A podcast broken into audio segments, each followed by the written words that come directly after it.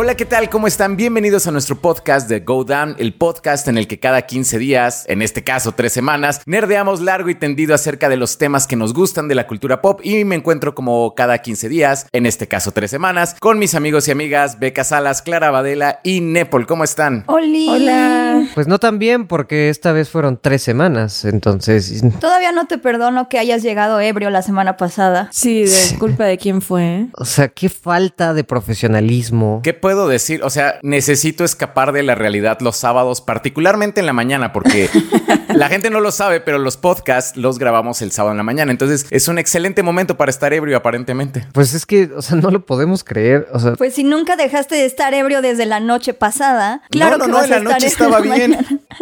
en la noche estaba bien, en la mañana fue cuando me sentí mal. En la mañana fue cuando, sí, sí, sí, no sé, algo. El, El golpe de realidad. golpe de realidad, sí. Pero sí tienes un problema, ¿no? O sea, digo, ya no es el primer sábado que llegas así, pero el pasado sí te pusiste muy intenso. Pues si ya saben cómo soy, la verdad es que para qué me invitan al podcast, ¿no? Entonces, Ustedes lo ven todo acá filosófico y no, que el barco de Teseo, pero en las mañanas de los sábados está. es que hay que acompañar el café con algo un poquito más fuerte para despertar el fin de semana. Pero bueno, ya estamos aquí después de, de las indecencias de Goberto. Oye, oye, pero fuera de broma, aclara que sí es una broma porque luego la gente se lo está creyendo y me escriben. Ay, neta, mi neta, vida. sí me, sí me han escrito de, oye, Go, ¿por qué llegaste ebrio el sábado a la mañana? Y yo así como, no llegué ebrio, como que... Porque es un rockstar. Porque soy un rock. Bueno, no, y en dado caso, la gente eh, tiene cosas pesadas a veces, se le va a cualquier, a cualquier persona un día. Denle Sí. chance. Uno puede tener un desliz. A mis 34 años, ya mis crudas me duran dos, tres días. O sea, ya realmente. Entonces la piensas bien antes de emborracharte. Pero si fuera así, no lo estaríamos ventilando tanto. Sería un drama interno. Bueno, yo sí mantengo mi posición de que es verdad. Y pues ya que la gente crea lo que quiera. que la gente decida. Ma, Voten. ¿Es o no verdad? Ah, exacto. Sí, voten. Hay que hacer una votación. ¿Es canon o no? El episodio ebrio de Go es canon o no es canon. Y ya lo que la gente decida, esa será la realidad. Hay que hacer una historia, ¿no? Las creepypastas, hay que hacer una creepypasta, así como Go se levantó a las 6 de la mañana del sábado y A de, tomar. de repente encontró una botella de whisky que él no había comprado. Y dijo, ¿por qué no? Soy joven, ¿por qué no? Le preguntó a la botella de whisky, ¿qué haces aquí? Y la botella de whisky le dijo, tómame o moriré. Y Go dijo, bueno. Lo mereces. ¿no? No, no puedo aceptarlo, lo mereces. Pues manden sus creepypastas, voten, decidan si es canon, go o ebrio. Y mientras, pues vamos a darle al episodio. ¿De qué vamos a hablar hoy? Hoy tenemos un programa bastante variado porque tenemos, bueno, vamos a hablar de nuestras primeras impresiones de HBO Max. Entre ellas, pues, pues bueno, tenemos como nuestras impresiones de la reunión de Friends, los capítulos nuevos de Ricky Morty. Sí, recomendaremos pues cosas que hayamos visto que creemos que vale la pena que vean y que tal vez vamos a hablar aquí en el podcast. Pero también nos vamos a poner un poco marvelitas, ¿no? Y sí, porque salió, pues ya está por terminar Loki y además salió Black Widow, que tenemos cuánto esperándola. Un año. O sea, se supone que iba a salir hace, en, en mayo del 2020, estaba viendo. Bueno, un año de esperar que la lanzaran, como cinco años de esperar que Marvel se dignara hacerle una película. Pero bueno, esa es otra historia. Exacto, sí. La verdad dudo que alguien estuviera esperando una película de Black Widow, pero ese ya es otro, es otro tema y culpa de Marvel, por supuesto. Ajá, ya llegaremos a esa discusión. Pero como siempre hay códigos de tiempo en la descripción si se quieren saltar algún tema y pues vamos a darle porque sí son muchos temitas. Pero bueno, vamos con nuestras primeras impresiones de HBO Max porque apenas fue lanzado en Latinoamérica. ¿Ustedes ya lo esperaban? O sea, si era un servicio de streaming que decían, ya quiero que llegue aquí para poderlo tener. Sí, sí, yo creo que sí. O sea, todo el contenido de HBO siempre fue como sinónimo de calidad y como que ya había muchas cosas que veía en HBO Go, pero la verdad es como era una aplicación terrible. O sea, de verdad era horrible navegar esa aplicación. Tampoco estaba todo y había muchas cosas como que yo sí quería ver, entonces sí, sí la esperaba. Sí, yo igual. Y la verdad estoy muy feliz de contratarlo. O sea, yo a mí me creo que es de las interfaces que más me ha gustado. O sea, me, me gustan mucho los colores. La, la verdad yo no, ten- yo no he tenido problemas como de box o algo. Para mí ha estado pues trabajando súper bien. los colores están súper bien, la, for, la categorización me parece súper chida, los, o sea, los títulos están súper padres, creo que he estado viendo como HBO Max, así como niña en Navidad, es ya la plataforma que más uso de HBO, es, sí, es ya la plataforma que más uso, de hecho, entonces sí, yo estoy muy feliz. Sí, a mí también me dan muchas ganas ya de que llegara, sí me decepcioné al inicio de que la que más quería ver era la serie de Harley Quinn y cuando lanzó y no, no estaba, dije, no, no puede ser, o sea, ya me moría por verla, por suerte la, la lanzaron unos días después, pero sí, navegando pues entre el contenido de HBO, que pues como decía Clara, o sea, ya lo tenías en HBO Go, pero era una porquería, no podías encontrar nada, no sé, estaba horrible. Ajá, pero por ejemplo, no, además de que no podías encontrar nada, era una cosa de que no se te guardaba así lo que estabas viendo, en qué temporada te quedaste, o sea, nada, nada, nada de eso. Creo que la interfaz me gusta mucho de, de esta nueva, pero yo sí he tenido muchos problemas, o sea, a diferencia de Beca, yo, la verdad es que cada que le doy, o sea, quiero ver algo y tengo que intentar cuatro o cinco veces antes de poder verlo, porque siempre es como la aplicación ha fallado, hay que reiniciarla. Yo no sé si tenga que ver a lo mejor con mi televisión, que es una LG, y que tengo el sistema operativo huevos, entonces como que... huevos. huevos. Así como nota, nota. Realmente sí se llama Web OS, pero sí se lee como Así huevos. es. Pero jijijijiji. Sí.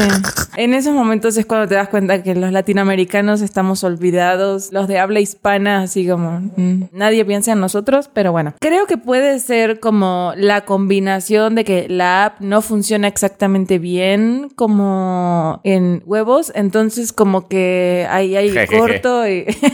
Eh, entonces, no sé, creo que tiene que ver por ahí porque mi tele ha fallado mucho y con HBO Max como que simplemente no puede, o sea, se reinicia, se reinicia, se reinicia y la verdad sí ha sido una tortura para mí. Pero el contenido creo que vale la pena, entonces la verdad sí le intento, ¿no? Por ver Harley Quinn, pues sí, sí, sí trato. Yo, por ejemplo, tuve muchos problemas el primer día, porque, o sea, desde que empezó el día, mi hijo fue así como, papá, ya contrataste HBO Max. Él lo estaba esperando mucho A ver, porque. haz la, haz la voz de tu hijo otra vez.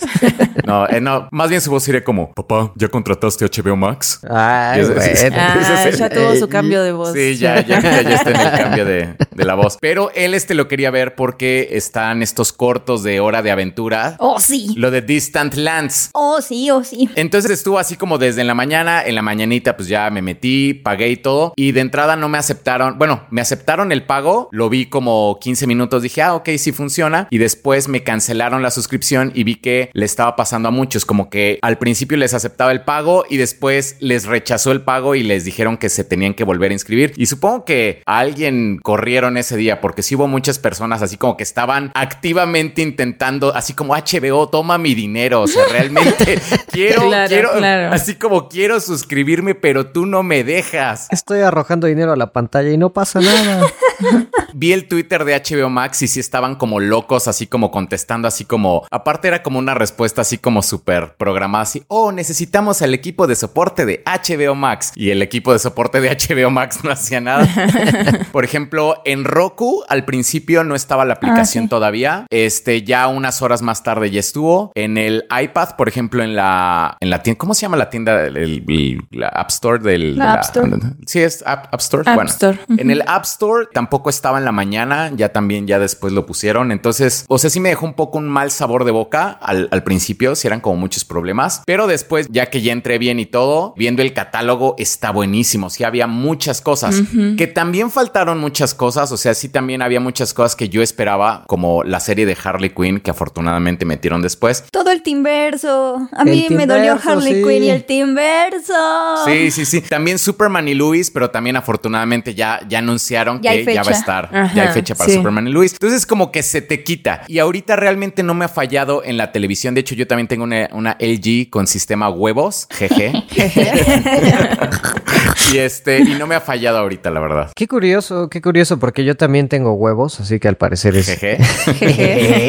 el patrocinador de GoDam son los huevos. Y pues no, ya, ahorita ya no me falla tanto, solo tiene un tema con los subtítulos que se ven de la super fregada, Ah, salen como sí. por todos lados, salen como a la izquierda. Ajá, está muy raro, ¿no? Además no los podés controlar ni de tamaño ni de nada y aparecen así como, de repente aparecen arriba, de repente aparecen abajo Sí. y en tres líneas y todas así como... Y luego a cuatro líneas, se ve rarísimo. Ajá. O están como del lado izquierdo y eso como que me da como un tic nervioso, o sea que no esté como centrado el subtítulo, sino que esté como aventado como para la izquierda y luego para la derecha y luego en el centro está... Pero además no te pasa que, que- que aparecen como las tres líneas, pero las tres líneas es tipo una, no sé, Una, una palabra suelta, ¿no? Ajá, de repente así quiero en el medio y luego una frase de cinco palabras abajo y ninguna empieza Sí. exactamente en el mismo lugar. No tan drástico, pero sí, sí raro. Pero el contenido lo vale al menos. Y los colores, o sea, la interfaz, o sea, sí se siente muy amigable. Sí. No, y lo que dice Beca de la organización, a mí sí me gustó mucho, cómo está organizada todo el contenido, digamos, ¿no? Yo la verdad lo primerito que hice fue, o sea, yo creo que en uno o dos días me eché la primera temporada de Hora de Aventura, así completa, así, de,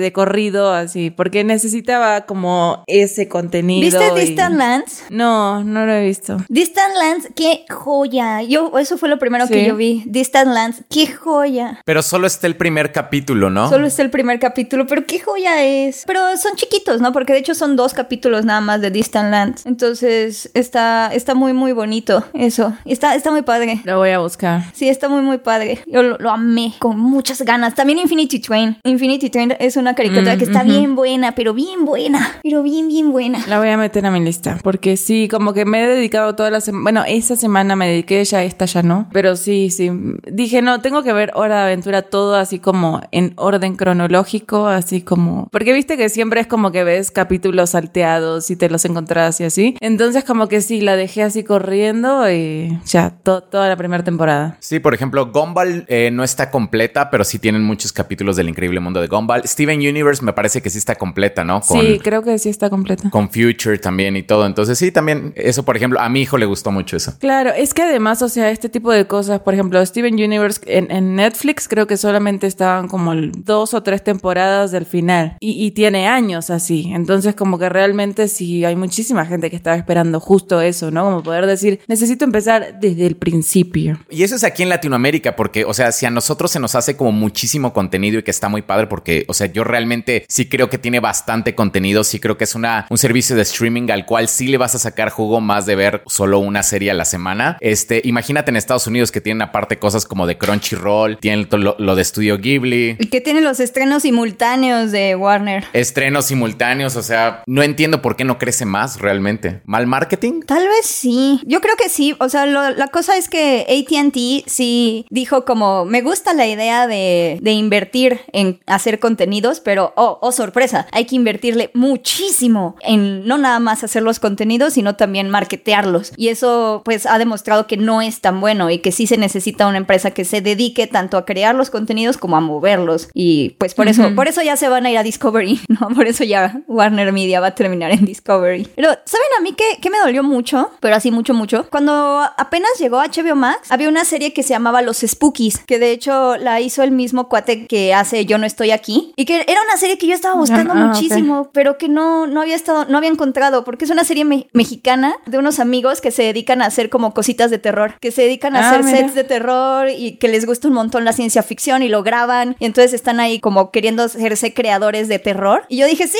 ya la voy a ver. Y vi el primer episodio y al día siguiente la quitaron. La quitaron. ¿Qué? ¿De HBO Max? ¿En serio? Y creíamos que Netflix cancelaba rápido. Exacto. la quitaron. Eso me rompió a mí el cocoro porque fue como de, sí, la he estado esperando muchísimo. Nunca la, no la había encontrado en ningún lado. Y fue como, HBO Max la tiene. Ah, ya no la tiene. Dios da, Dios quita. Ya, le- ojalá la vuelvan a poner. Ajá, yo creería, ¿no? Sí, está muy raro que haya estado un día nada más, ¿no? Está muy, muy raro. Y ya. Pero esa es como mi única queja con HBO Max. Yo incluso he encontrado así películas viejitas de Frankenstein. No sé por qué las tiene, pero tiene al hijo de Frankenstein y son geniales. También tiene como al- la película de Tarde de Perros. Tiene un montón de películas viejitas que yo no me imaginaba que iba a tener. Así, pero un montón. Tiene It's a Sin, es una serie queer que también está muy padre. Está, ahí está muy bueno. Y me gusta, de las categorías me gusta que puedes escoger un actor y ves toda la filmografía que tiene HBO Max del actor. Eso me gusta. Eso está muy padre, sí. Sí. Eso está muy padre. Yo me- no he tenido tanto chance de meterme así un clavado como para encontrar las de Frankenstein viejitas. También pero- soy yo. Sí, Sí, también como es beca. Es beca, sí. Yo sí agarré lo que me ponía hasta arriba de recomendación. Dije, pues vamos a verlo. Entonces me puse a ver Race by Wolves, que es esta serie de ciencia ficción que los primeros dos capítulos los dirigió Ridley Scott. Está Este, buena, ¿no? Órale. Y está buena, está interesante, la verdad sí me, sí me está gustando. La neta nada más vi esos. Yo no, no la he terminado. No, ni yo, o sea, de hecho solo vi esos dos porque íbamos a darle una probadita de cada cosa. Y me gustó, o sea, eh, creo que está bastante buena ahí si, le, si les gusta el estilo de Ridley Scott ahí de, de Alien, Blade Runner y todo eso, es más o menos por ahí. Entonces, este, está buena. Pero está como, como medio gore también, ¿no? De repente. No la sentí tan gore. Es que no, lo que pasa es que al principio no, pero también, o sea, sí, sí. Yo creo que sí es una aclaración que hay que hacer. De repente explota todo. Así y es todo rojo. No sé, pero sí me gusta mucho como el estilo que traen, que trae como una edición rápida y de pronto no estás entendiendo qué pasa. O sea, tienes como que ponerle mucha atención porque sí de, de pronto te saca de onda y después un rato tranquilos, tranquilos y de pronto otra vez todo se va al demonio. Entonces está bueno. Sí, está bueno. Ajá. Sí, es una serie ahí distópica en el espacio, en un futuro muy lejano. Entonces sí, échensela. También vi esta serie de animación que ya la había visto recomendada en varios lados que se llama Primal, que es una serie de... Ah, sí. Ah, está bueno. De Gendy Tartakovsky, ¿no? Ajá. Genial. El del laboratorio de Dexter. Sí, pero qué genial. Está buenísima, ¿no? Está muy buena. No tiene diálogos. Es una serie eh, como prehistórica de un cavernícola y su amiga dinosauria. Como Samurai Jack.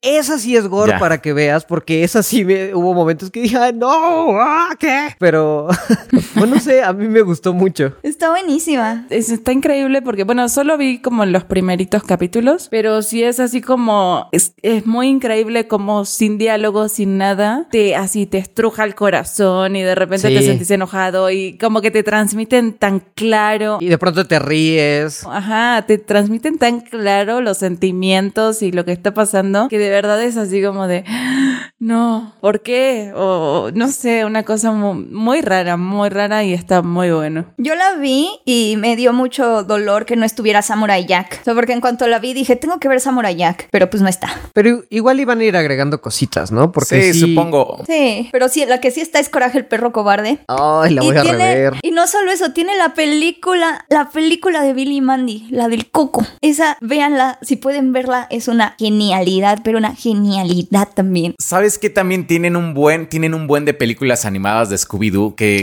much- muchas son malísimas, pero a mí me gustan? Tienen una con Kiss de Scooby-Doo Meets Kiss.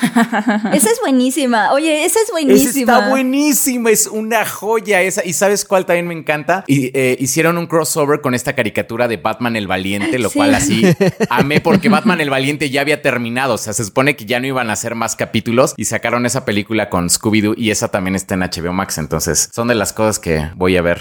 También ya vieron que anunciaron el crossover entre Coraje el perro cobarde y Scooby-Doo. sí. ¿En es serio? como una cosa que no sabía que yo necesitaba en mi vida, pero ahora la necesito. ¿Y creen que nos vayan soltando eso, o sea, conforme salga estreno mundial, igual que Disney Plus o no? Digo, porque me sacó de onda justo eso de que no, no hubiera Harley Quinn y esas cosas, pero a lo mejor es como ahorita lo que traen lo están dosificando un poquito porque sí lanzaron como lanzamientos de julio y sí son cosas que ya salieron hace un buen, Superman and Lois, este, eh, bueno, Godzilla vs. Kong sí ya salió antes, pero no había salido en streaming. Entonces no sé si ahorita están dosificando y no vayan a lanzar los, los estrenos mundiales. Pues hasta ahorita está un poquito raro, sí está un poquito raro porque de hecho apenas iban a lanzar también Judas y el Mesías Negro y The Little Things de Jared Leto, que son películas que se estrenaron, o sea, no se han estrenado aquí en México. Creo que Judas sí se- ya se estrenó, pero no llegó exactamente a la plataforma tampoco. Y allá en Estados Unidos sí se estrenó de manera simultánea. Entonces, quién sabe si la distribución de Warner Bros. haya optado por mantener la ventana de exclusividad en los cines fuera de Estados Unidos, ya que no lo pueden hacer en Estados Unidos, y más bien guardar esas películas para que lleguen después, no sé, un mes después o 45 días después, aquí, bueno, fuera de, fuera de Estados Unidos. O sea, tendría mucho sentido que lo hicieran porque creo que les ha funcionado. Los estren, primero lanzar como cositas como Godzilla vs. Kong, que salió primero en el resto del mundo y luego salió en Estados Unidos en simultáneo con HBO Max. También como para proteger un poco de la piratería, ¿no? Porque en el momento en el que sale en un servicio de streaming, pues ya también, ya Sí, valió. Ya valió. Entonces, a mí sí se me haría como una estrategia que podrían seguir, que aquí más bien llegue pues después o una vez que se estrenó o... Ah, ojalá no. Y en cierto contenido yo creo que es como, como aplica como eso de cuando recibes muchos regalos en Navidad, ya no le haces como caso realmente a ninguno. Entonces yo también creo que ahorita dice, bueno, así como ya entramos, esto está chido, tienen como tiempo para verlos y entonces bueno, como para ir dosificando e ir sacando como cositas así. Por ejemplo, lo del Teamyverse y por ejemplo en dos o tres meses anuncian que va a estar todo el Teamyverse, o sea, Batman la serie animada, Superman la serie animada, todo eso, eh, Batman del futuro, sí sería como un... Pero incluso eso lo podrían dosificar, porque primero Sí. podrían decir, También. como ya está Batman la serie animada y sería un evento, así sería un super suceso. O ya está Batman la máscara del fantasma, la película, y sería un gran sí suceso está. también. Eso sí está, ¿no? Sí. ¿En serio? Es la única, sí, sí, sí. La voy a ver. Ustedes no están viendo la cara de Beca, pero puso una cara así como de felicidad, Beca. los Sí. ojos. De hecho, ya se va del podcast y la va a ir a ver ahorita. bueno, bye. Yo quiero ver la de Superman, la serie animada, porque es así, no. Todavía la de Batman, la serie animada, la. Ahí iba a decir que la bajé, pero no, eso no sería legal. Eso no se hace, ¿no? Digamos que la vi, la vi hace un par de años, no me acuerdo dónde. En el canal 5 cuando la pasaba. Ajá, sí, en el canal 5. La pasaron toda así. No en un USB. Ajá, no, no, en un USB. Estaba toda así en el canal 5. Los sábados a las 6 de la mañana, sí. raro, raro, pero así pasó.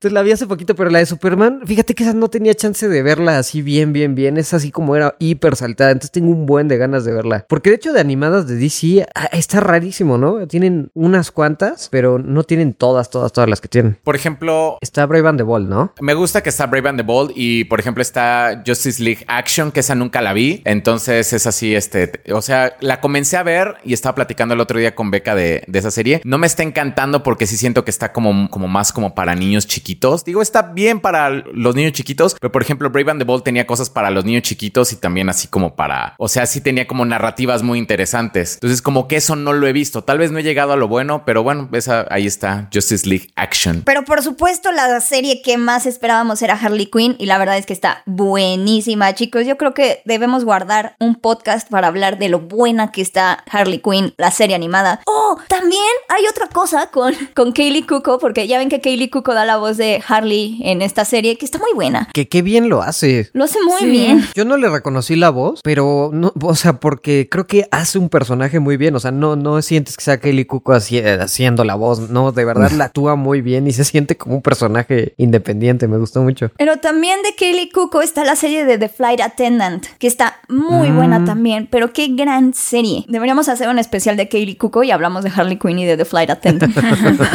La, la voy a poner en mi lista, la voy a poner en mi lista. sí, póngala, póngala, porque es como de comedia y misterio, pero es sobre literal una azafata en avión que se dedica como a ponerse ebria porque es una alcohólica y en un momento tiene una borrachera y despierta y... En sábado en la mañana. En sábado, en en la sábado a la mañana. Justo tiene la borrachera con Go. No llega al podcast. no llega al podcast y tras cuando despierta, aparte de la cruda, tiene un hombre muerto al lado. Entonces tiene que ir, el FBI la está buscando porque pues hizo una escala ahí rara para poderse ir a juquear con el dude y así. Y está como muy, o sea, y ahora lo que tiene que hacer es ir descubriendo poco a poco qué pasó esa noche y pues ir descubriendo como quién es el verdadero asesino. Está muy buena, está muy muy buena. O sea, es como qué pasó ayer, pero con Kelly Cuco.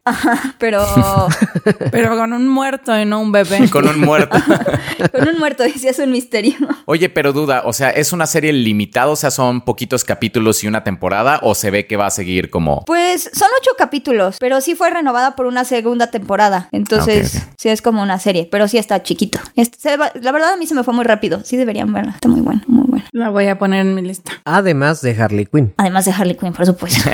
es que, o sea, creo que Kelly Cuoco está teniendo un nuevo, un nuevo auge después de, de Big Bang Theory. Yo creo que más bien se está como diversificando, ¿no? Como que era uno de esos personajes donde ya estaba muy encasillada y como que... Espero que sea la única que salga de, de ahí, como al estrellato, porque es la única que lo merece. Sí. ¿Saben que por cierto esta Melissa Ranch, la que le hace... ¿Cómo se llama este personaje de The Big Bang Theory? Que es la novia de... Bueno, la esposa de este... de... Ay, de Howard. A Bernadette. Bernadette, ella también hizo la voz de Harley Quinn en una película. ¿Ah, en la sí? película, sí, de Batman y Harley Quinn, que Ah, sale con. Nightwing y todo ese. Ah, ajá. Dato curioso. No.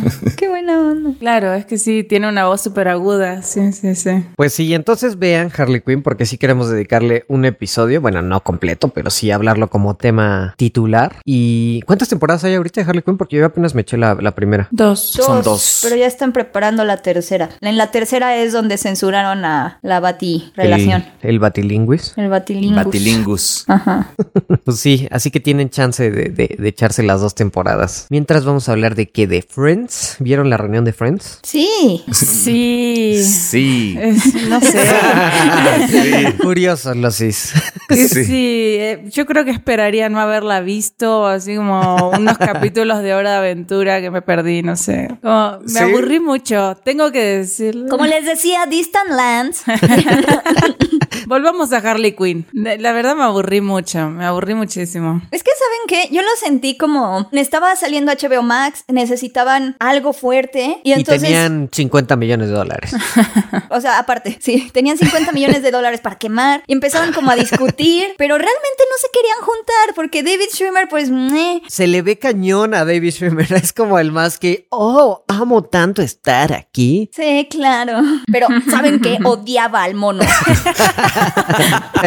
Marcial era la peor, fue la peor experiencia de mi vida. Los odio a todos. Y es como, ¿qué?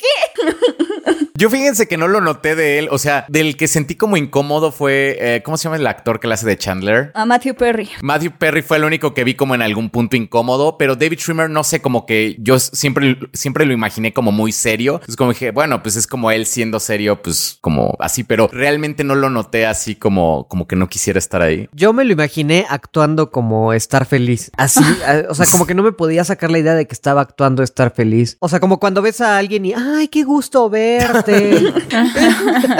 O sea, siento que hablaron con ellos y les dijeron como, a ver, ¿qué podemos hacer? Y como que todos dijeron, no vamos a regresar a interpretar a los personajes, eso no va a pasar. No vamos a hacer ningún especial, no vamos a hacer ni una serie, no vamos a hacer ni una temporada de nada, de nada. Bueno, a ver, entonces, ¿qué se ofrecen a hacer? No, pues una reunión. Ah, ah, bueno, pues hagamos la reunión. Y ya como que así hicieron así la reunión medio híbrida y le salió como muy extraña. Muy rara.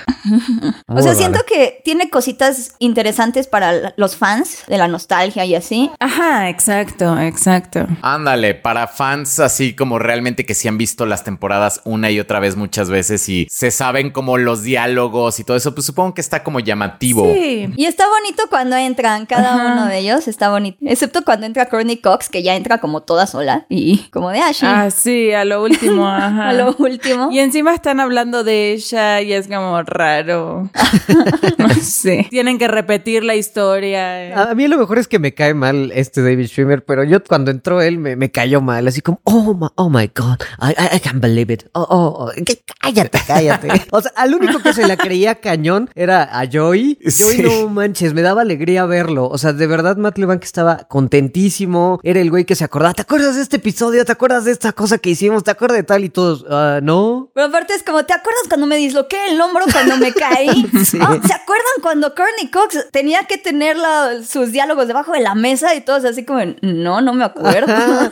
Encima siempre le decían que no se acordaban. O sea, él añora esos recuerdos. ajá. Él sí menciona que lo ve como con sus hijas y que no, pues el otro día estaba viendo este capítulo, entonces es alguien que constantemente está viendo su trabajo, lo cual me recuerda al personaje de Joey como viendo, viendo como su propia serie, diciéndole a sus amigos como, mira, Sí, sí, es muy cierto. Pero aparte, me encanta Matt LeBlanc porque tiene cara ya de como de abuelito, de señor que nada más se siente en las parrilla- aparrilladas a contar sus historias de sus buenas épocas. Ajá. y ha de ser de, divertido "No". escucharlo, ha de ser divertido escucharlo. Sí. No, hombre, Timmy, si tú hubieras vivido ay, en los 70. O sea, así me lo imaginaba siempre que hablaba a Matt LeBlanc. Pero fíjate que Matt LeBlanc fue como mi top de esto, porque sí me, me daba mucha ternura verlo y como dicen así, rememorando las historias y acordándose de tonterías. Y Y hasta me dio como coraje que nadie más se acordaba y que él estaba todo feliz mencionándoles eso. Y además como que se reía muy genuinamente. Al final cuando ven que habían firmado una madera y él había escrito una estupidez, no sé, algo como puto el que lo lea. Así era una tontería súper chafa que no daba risa y él, ¡ah,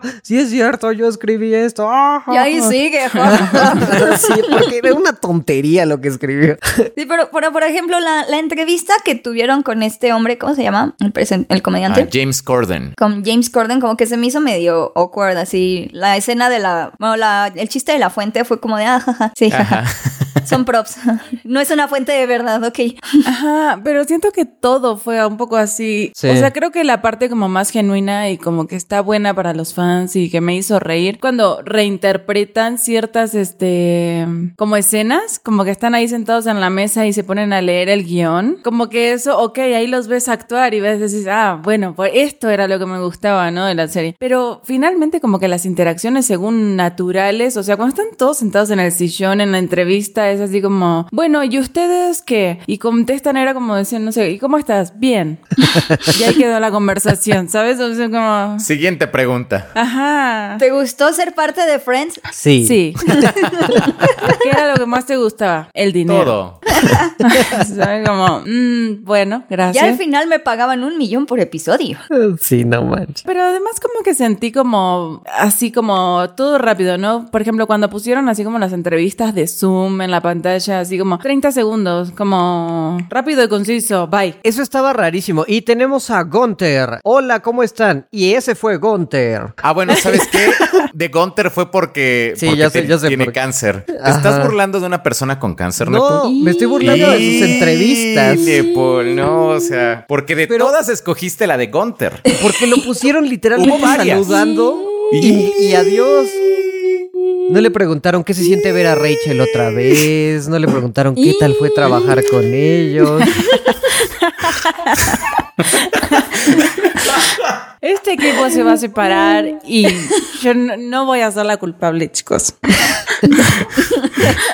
El culpable va a ser Gunter porque tenía cáncer aparentemente. Pues yo no sé si, si por, bueno, la verdad es que a mí sí me aburrió un poco el, el, bueno, la reunión de Friends, pero también, o sea, yo sentía que era porque yo realmente nunca fui tan fan de la serie. O sea, como si vi algunos capítulos salteados, nunca la he visto como completa. A mí ya me tocó ya cuando terminó la serie. Yo como vivía en San Miguel de Allende, ahí no había Warner Channel, entonces ya cuando llegué a Querétaro, que fue como tres años después de que la serie terminó, ya vi como algunas repeticiones, pero tampoco me tocó como el fenómeno de Friends. Entonces, pues realmente que se reunieran, pues a mí, pues no, Te daba era como, sí, como me daba igual. Entonces yo sentí que por eso no lo disfruté. Pero sí dije, bueno, yo creo que a lo mejor algún fan así de esos que si ven un montón la serie, pues a lo mejor sí lo disfrutó y lo apreció. Es que yo siento que tiene muchas cositas chiquitas, pero es como están diciendo, todas van muy rápido. O sea, la, cuando hacen la recreación de la trivia, cuando apuestan el edificio, el departamento, el edificio, es que yo sí he visto Friends muchas veces y Ana es muy fan, muy, muy fan de Friends. Entonces lo hemos visto un montón. Y esa estuvo muy bonita. Esa parte estuvo como muy la padre. La de la trivia estuvo buena. La de la trivia estuvo muy buena. Cuando llega esta Janice, también es muy, muy buena. ¿Sí, ¿sí se llama Janice? No. Oh my God. Oh my God. También estuvo muy bueno. Pero de repente tienen cosas como que se supone que eran graciosas, como el gemelo de manos de, de Joy. Más de Blanc sí le atina a ver cuál es el gemelo de manos. Pero eso pasa como súper rápido. También como los que van y le cantan a coro a Rachel en el episodio cuando Ross quiere recordarle que es novio todo posesivo. Odio a Ross. No, nunca sean como Ross. Pero eso también está chistoso, pero es súper rápido. Y luego es como de, ah, sí, Justin Bieber y cara de Levine modelando cosas. Ajá, modelan y también. Yo, todavía lo de Justin Bieber y cara de Levine no lo veo tan mal, pero lo que sí me sacó cañón fue cuando estaban entrevistando gente de otros lados, que no sé si eran influencers o era gente común. sí, que sale Beckham y...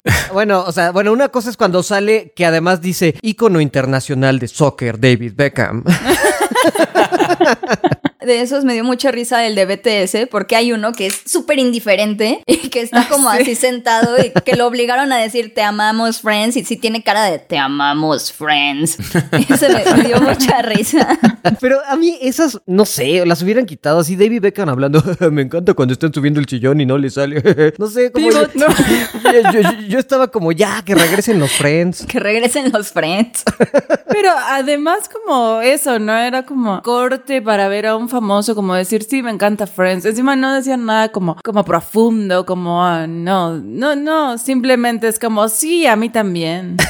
o sea, además su episodio favorito era el del sillón. Ajá, o sea, es como a todo el mundo le gusta Friends ya, o sea, si, le- si viste la serie ya podés decir cualquier cosa, ¿no? ¿Sabes qué sí me gustó? Eh, creo que fue Kit Harrington quien lo dijo y creo que fue lo del sillón. O sea que, que realmente hay muchas escenas que si tú las ves en papel no son graciosas. Ah, sí. Ajá, ese, eso estuvo padre. Eso sí me gustó, o sea que, o sea que dijo, es que velo, o sea, están subiendo el sillón y no me acuerdo cuál, cuál es la frase que dicen. Y sí, realmente si lo ves en Pivot. papel, Pivot. ándale, o sea, sí, eso.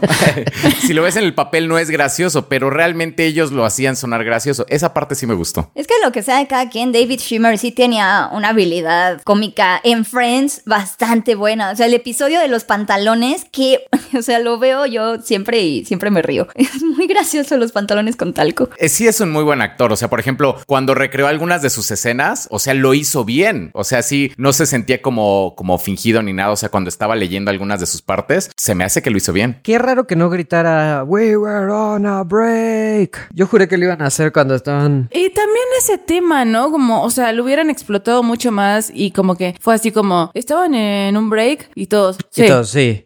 Siguiente, Siguiente pregunta.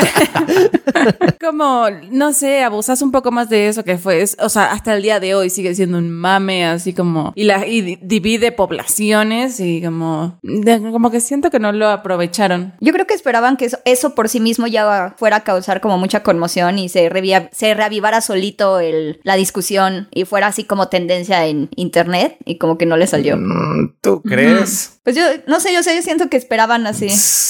No. No, yo creo que esperaban que se pusieran a discutir ahí, pero Ajá. fue Ajá. como anticlimático todos. Sí. Ok, creo que ya se quieren ir. ok. Es que sí fue muy anticlimático, pero sí fue como. Yo, yo también esperaba que fuera a un tema más de discusión. Era como de. "¡Ah! Todo el elenco de Friends dice que, que sí estaban separados. Era como algo más. Sí daba como para algo más y como que pasó muy. En general, ¿no? Como que la, se- como que la reunión pasó como muy desapercibida. Sí. O sea, sí tiene como cosas, momentos así como que te sacan una sonrisa si viste la serie porque esa- entendiste esa referencia, pero fuera de eso realmente era como, o sea, y además, o sea, yo no sé si les pasó a ustedes, a mí no me gusta criticar a la gente ni como hablar de las apariencias. Ay, Dios Ay, mío. Clara, nah. Pero ¿qué tal Zack Snyder? Bueno, pero esa es una excepción. De esa no es gente, dice. Y Zack Snyder era chu, chu. Ya me cambiaron a Clara, ¿qué pasó? Hay de gente a gente, Beca. Eh, no, pero no, no me gusta como criticar sobre todo este, como la apariencia física ni nada, pero la verdad es que la cantidad, o sea, todos los arreglos de todos me distrajeron un montón. No sé, no sé, no podía ver este, a esta Courtney Cox así como, no, no le podía leer las expresiones, la emoción, así se le caía una lágrima y no sabía si era su pómulo que brillaba o era, no sé, no o pude. era el botox que se estaba Es saliendo. se le estaba saliendo. No, no supe, no, no sé qué. No pude conectar, se veía todo tan fake. O sea, no. O sea, ellos, pues, ¿no? Y como, no, nomás no, me distrae, me distraje un montón. A mí lo que me sorprendió fue Jennifer Aniston, que no le había visto que tuviera tanto botox antes. Los demás, pues como que sí, ya, ya había visto fotos y dije, sí. No, pero Chandler, o sea, tenía la cara tiesa, los pómulos así. Sí, tenía unos cachetotes todos tiesos. unos cachetes, pero encima tiesos. Entonces era como muy raro. Denle chance, es, a- es exadicto. Sí. Sí, o sea, pero no, no, me, me sacó mucho, mucho de onda. No, no, no me pude concentrar. Creo que también eso afectó como mi percepción. O sea, yo sí vi toda la serie, todas las temporadas, la vi en orden. Y no, que no, no conecté con nada, me aburrí un montón. Yo vi que mucha gente se quejó de que Joey estaba muy gordo y yo así como, pues es que ya es un señor. Ah, así ajá. como, ya ni trabaja de como de actor, déjenlo envejecer como él quiera, ¿no? Es como... Pues no, sí, está, sí está en unas series y está así, tal cual como está. Ah, bueno, ya, sí. ya ahorita ya no, pero, pero sí tenía sus series y salía así, tal cual, cabello cano, gordito. Pero pues se ve contento. Sí. Ajá, exacto. De hecho, de todos, creo que fue al que más le creí. O sea, él de verdad estaba como muy contento de estar ahí. Sí, muy rara la reunión de Friends, la verdad. Mejor hablemos de otra cosa. ¿Qué más vieron que podamos reseñar en HBO Max? Bueno, ya está la quinta temporada de Ricky Morty. No sé cómo la vieron ustedes. Ah, sí, los primeros tres capítulos, ¿no? Sí, los primeros tres capítulos. Sí, sí la vi. ¿Qué tal? A mí me gustó. A mí también, fíjate que yo la cuarta temporada la sentí como muy rara, así como que sí me hacía reír, pero como que ya no recordaba por qué me gustaba Rick and Morty. Fue como vi los capítulos de la cuarta temporada y como, ah, pues ok, no, sí, como, como sí. Y en estos capítulos particularmente creo que fue el segundo que me gustó mucho porque era así como una historia así como súper boba, así como casi nada de historia, pero la premisa tenía, o sea, estaba como muy mamalona, muy de ciencia ficción y todo. Y eso me, o sea, sí hizo que me riera mucho. Entonces, los primeros dos capítulos me gustaron mucho. El tercero lo sentí yo un poquito más, este, más hacia abajo, pero creo que van a retomar al personaje, el, al que sale de Planetina más adelante. Entonces, Planetina. Sí, vamos a hablar con spoilers, creo. Así que si no han visto la quinta temporada, pues Bueno, vayan a es que también como todo es una locura, ¿qué tanto te puedes spoilear de Rick and Sí. Morty? A mí me gusta que ya, ya se piraron. O sea, me gusta.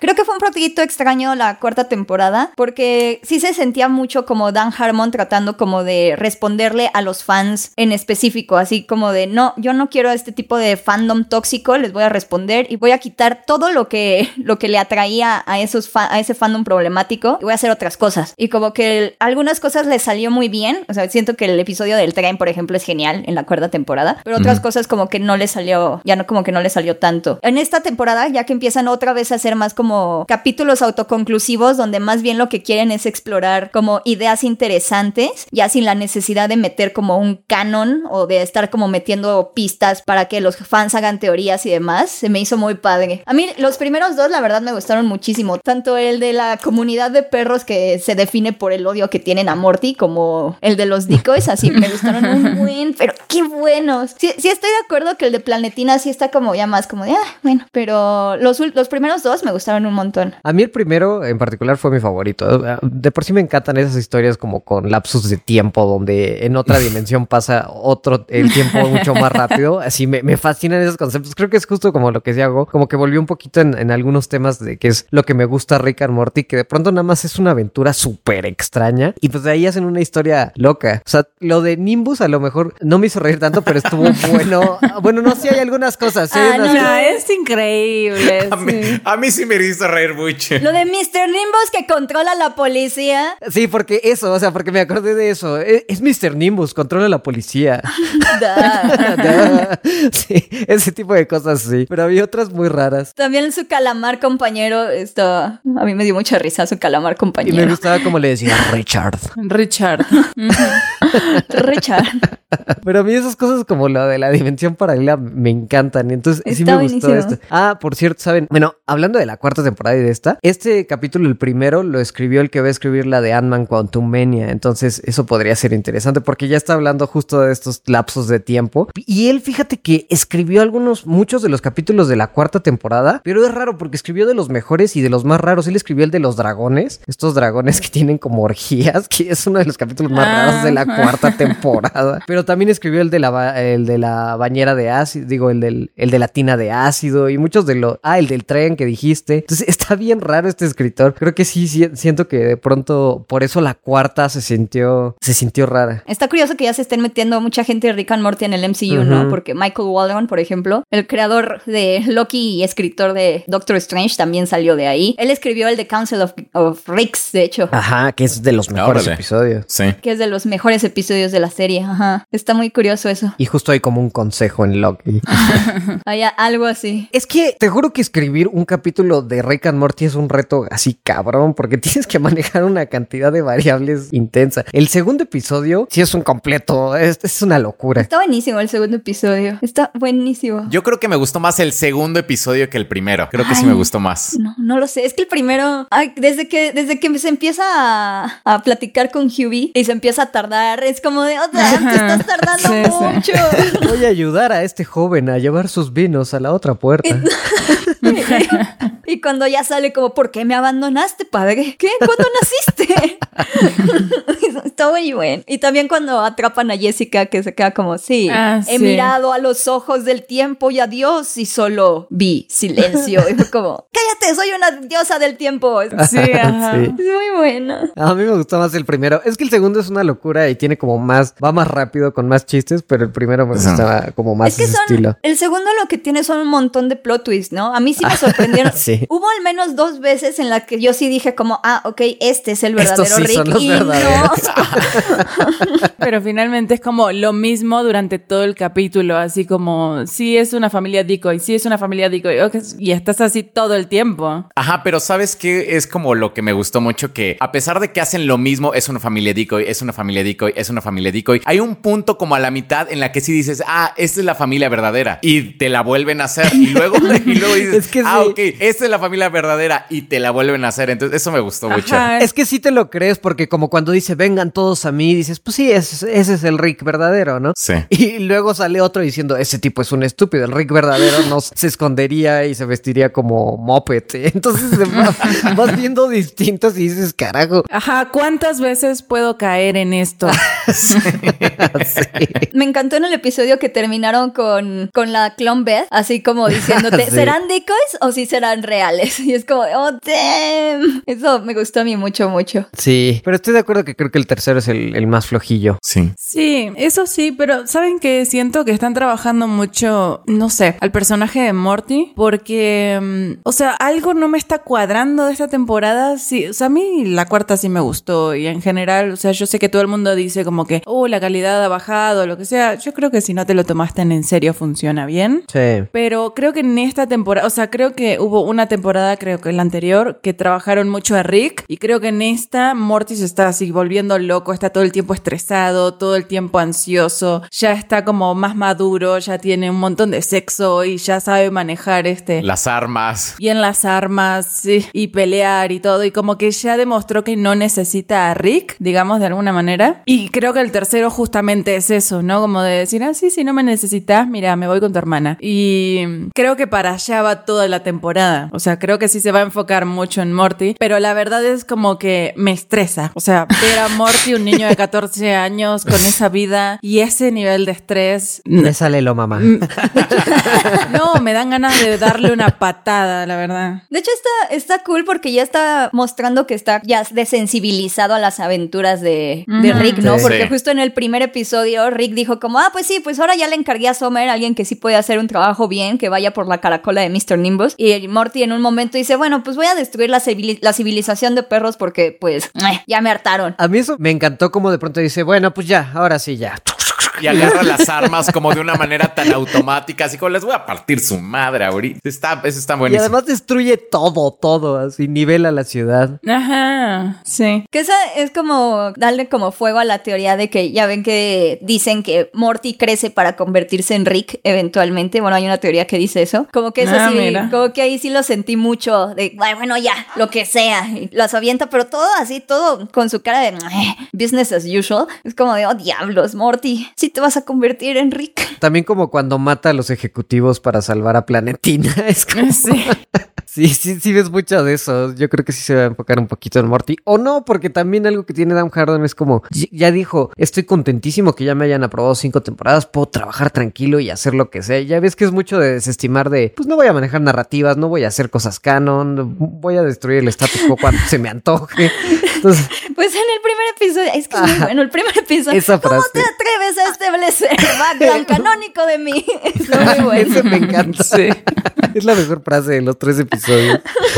o bueno, ah, bueno, supongo que voy a Deux Ex Machina esta cosa. y ya cuando llega y salva. Pero sí es muy graciosa, Rick and Morty. Sí, a ver qué tal el resto de la temporada. Pero bueno, hablando de protagonistas con morales cuestionables que tienen aventuras fuera del tiempo y el espacio, ¿vieron Loki? Sí. Tienes que verla, Nep. Poli. Tienes que verla en miércoles aparentemente porque si no el internet te echa a perder la serie. Así es. Sí, está cañón. O sea, yo ya tuve que sucumbir. Más en el último episodio, ¿no? Ajá. Es el más spoileable, sí. Sí. Bueno, y la, y la postcréditos del anterior. Ándale, Creo sí. que a partir de ahí era como lo spoileable. Sí, y además son spoilers que ah, son feos porque te arruinan momentos épicos, ni siquiera como la trama. ¿La trama qué? Vamos a hablar entonces de lo del episodio 3, 4 y 5 y vamos a hablar con spoilers para que estén preparados. Sí, para que después no nos echen la culpa de que no. Además ya venimos medio tarde. Sí, ya venimos tarde a hablar de esto. Bueno, el episodio 3, ¿qué tal es? O bueno, ¿vamos por episodios o así como en general? Pues empecemos por el 3 y ya de ahí que se desvaríe como sea. El 3, no sé cómo lo vieron ustedes, a mí la verdad sí me dio bastante flojerita porque a pesar de que lo de la relación de Loki con Sylvie es interesante, sí sentí que fue un capítulo completamente de relleno y un capítulo de relleno en una serie que solo tiene seis episodios creo que sí es como algo grave. Porque o sea los ponen en un lugar en el que es en el que va a chocar un- una luna o algo así y como que no los ves como que estuvieran en peligro. O sea sabes que no están en peligro porque o sea ese no es como el objetivo final. O sea como que sabes que van a sobrevivir eso de alguna manera. Entonces en ningún momento te sientes como nervioso por ellos o así como ay sobrevivirán o no sobrevivirán qué va a pasar entonces sí ese capítulo particularmente lo sentí muy muy muy flojo. Que en retrospectiva, viendo cómo pues dedicaron un capítulo a enamorarlos para que se creara un Nexus Event al final, pues sí dices, Sí, ok, sí tenían que hacer eso, pero sí entiendo tu punto. Pero yo, por ejemplo, no, a lo mejor estoy medio tonta, pero nunca me di cuenta que los estaban tratando de enamorar. Y cuando pasó eso fue así como, ¿qué?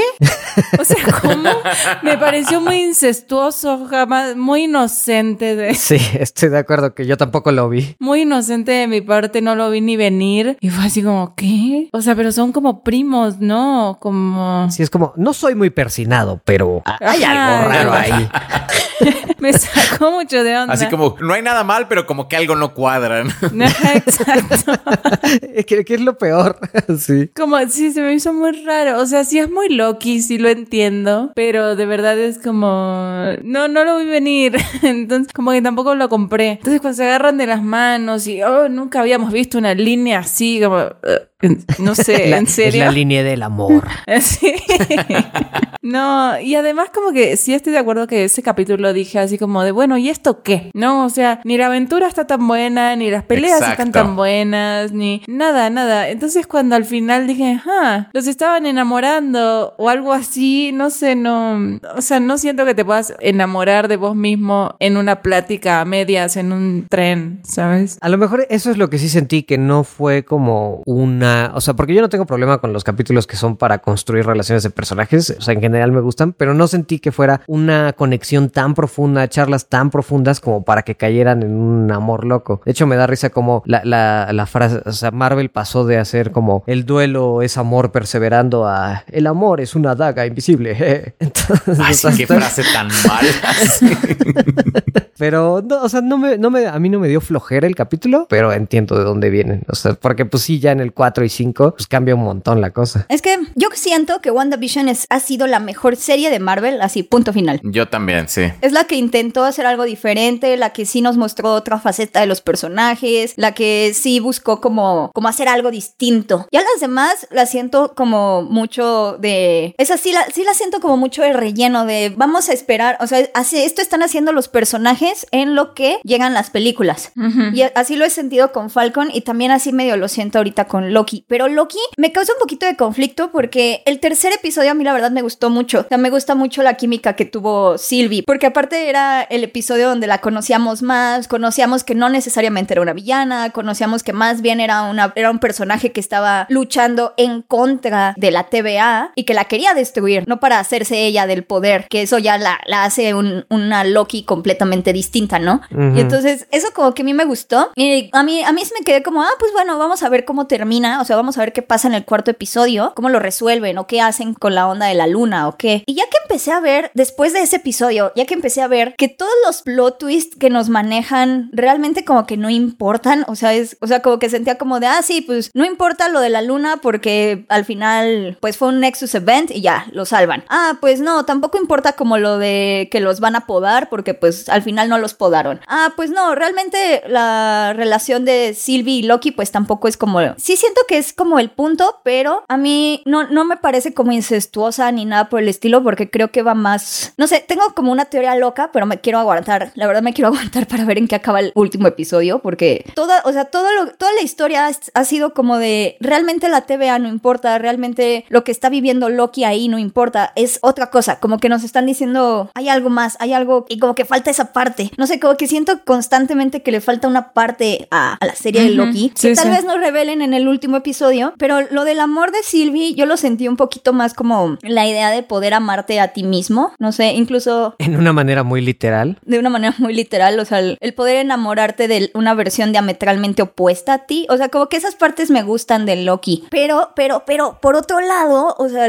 ya son cinco episodios y hay cinco episodios en donde todavía como que hay, hay mucha reiteración, hay mucho como cosas que se repiten, personajes que supuestamente importan pero no importan, como... ¿Cómo, se llama? La que es... Ay, ¿cómo se llama la, la soldado de... La que es Gumi Mosaku? Gumi Mosaku de Lovecraft Country. B15. Ajá, B15. Me, me interesaba, o sea, toda esa parte me interesaba mucho, lo de las variantes, de que en realidad eran como, como variantes que tomaron y que les lavaron el cerebro. Esa parte como que me gustó y, o sea, Wumi Mosaku y, la, la, otra, ¿cómo se llama? Rabona, Renslayer. Me parecen buenas actrices, pero de repente también como que nomás están ahí como, ah, ja, ja, ja, ja, ja, ja. somos malvadas. Ah, no, ya no somos malvadas, pero bueno, Rabona siempre ha sido malvada, jejeje. No sé, como que, no, no sé, no, no sé cómo, cómo abordar la serie, la verdad. O sea, siento que hay como muchas cositas que, que no terminan de cuajar. Te entiendo esa parte porque hay algo muy interesante que mencionas de que ponen como muchos falsos anzuelos que al final no llegan a nada. O sea, tienes el tema cuando Sylvie manda las estas cajas que resetean el tiempo a un montón de dimensiones y crea un buen de ramas, eso quedó, no sirvió para nada. O sea, no llevó a ningún tipo de clímax de ah, la TVA. O sea, ya ni me acordaba de eso, sí es cierto. Era un gran evento y tiene cosas como esas, como lo que dices Go de el, planeta donde la luna va a estrellarse, que sabes que no va a llevar a nada. Tiene lo de los timekeepers que sabes que no va a llevar a nada. Bueno, al menos creo que todo el internet predijo que los timekeepers iban a ser falsos o que no iban a ser al menos lo que decía la TVA. Y entonces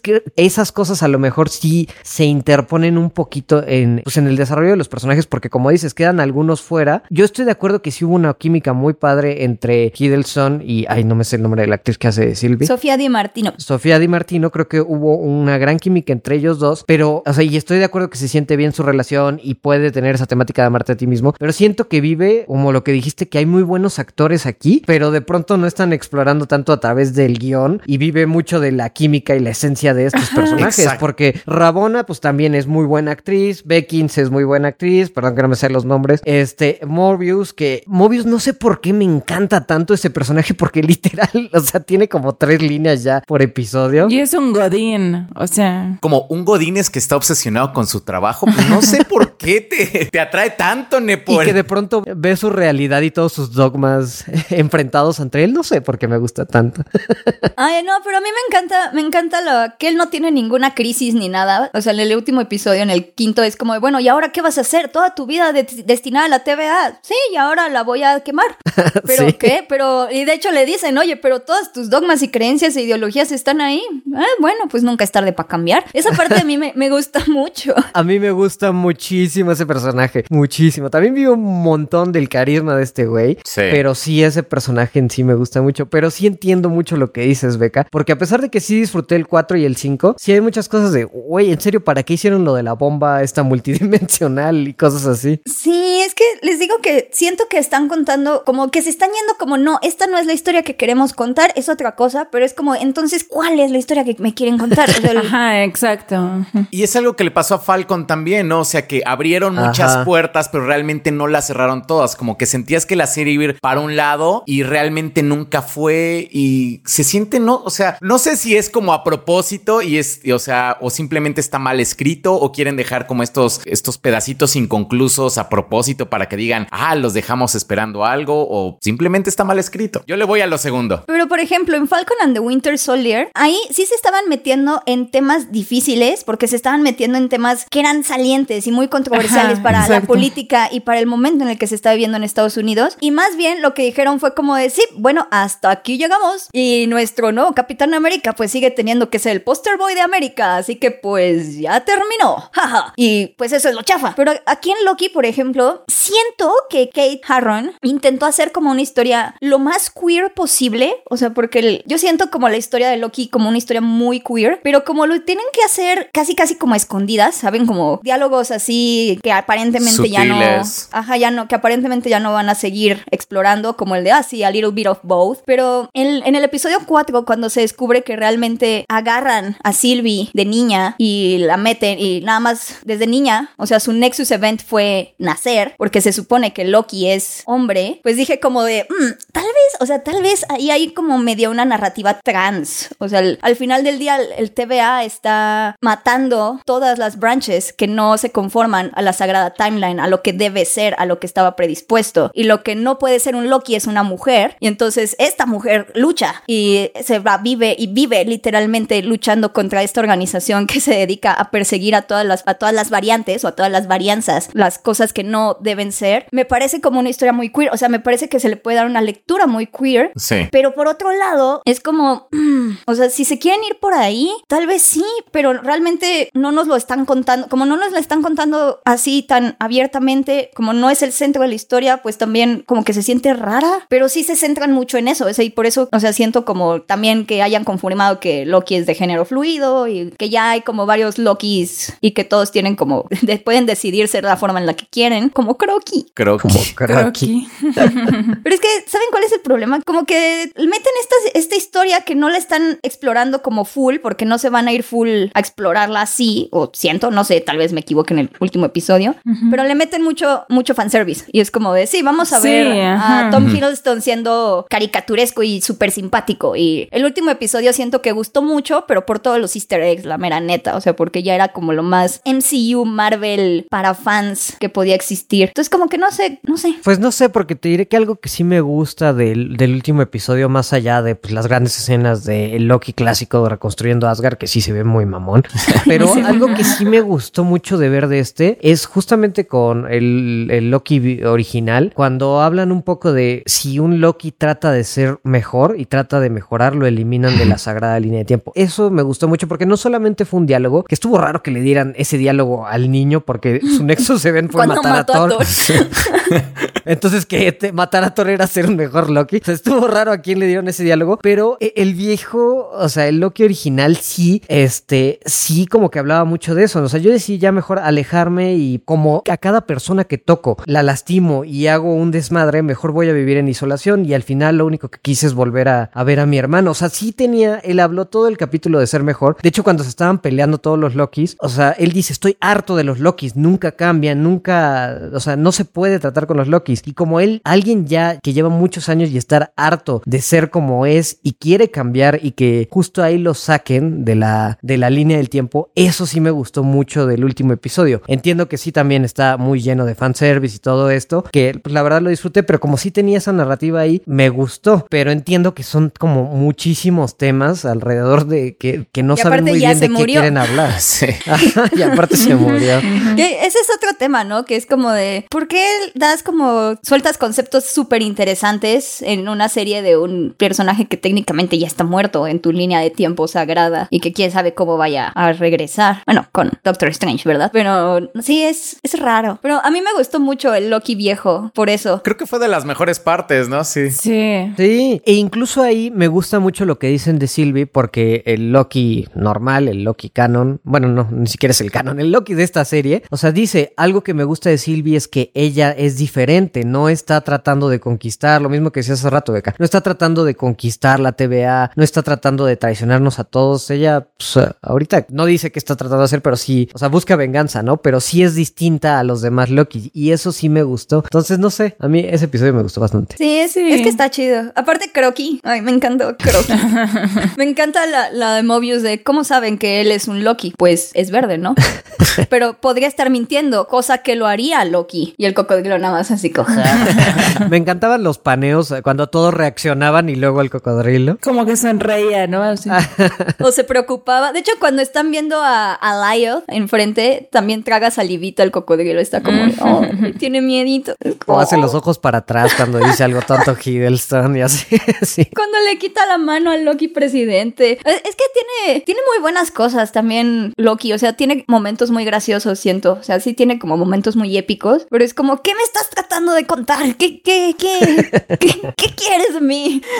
Pero siento que, por ejemplo, a diferencia de. O sea, que esto mismo que decís que pasó en Falcon and the Winter Soldier, realmente, o sea, ahí no cuadraba que abrieran tantos temas. O sea, porque se los tomaban muy en serio los personajes, Sí. todos los temas, ¿no? Y acá es como, bueno, ok, digo tonterías al aire y abro temas y hablo, abro discusiones, pero es Loki, entonces como que cuadra, más o menos, como que sí va con la personalidad del personaje y como que en el tono de la serie, entonces realmente sí estoy de acuerdo con todo lo que dijeron, pero pues eh, siento que de alguna manera da un poco igual porque no es relevante para Sí. el personaje y el personaje siempre está diciendo cosas no relevantes con tal de distraerte, entonces pues se siente como eso, ¿no? Como tratándote de distraer del punto para engañarte. Yo sí siento que tantas preguntas al aire, como el hecho de que nos hablaron así de que si tenemos libre albedrío o no, lo que comenta Beca del discurso queer, lo que comenta Nepal de que cuando un Loki es mejor, este, lo podan. O sea, sí son preguntas muy, muy interesantes y son preguntas muy grandes. Entonces yo creo que eso nos va a llevar a que el último episodio, porque ya solamente queda uno, va a ser un final que no va a poder cerrar todo eso y nos va a terminar decepcionando en gran parte por eso.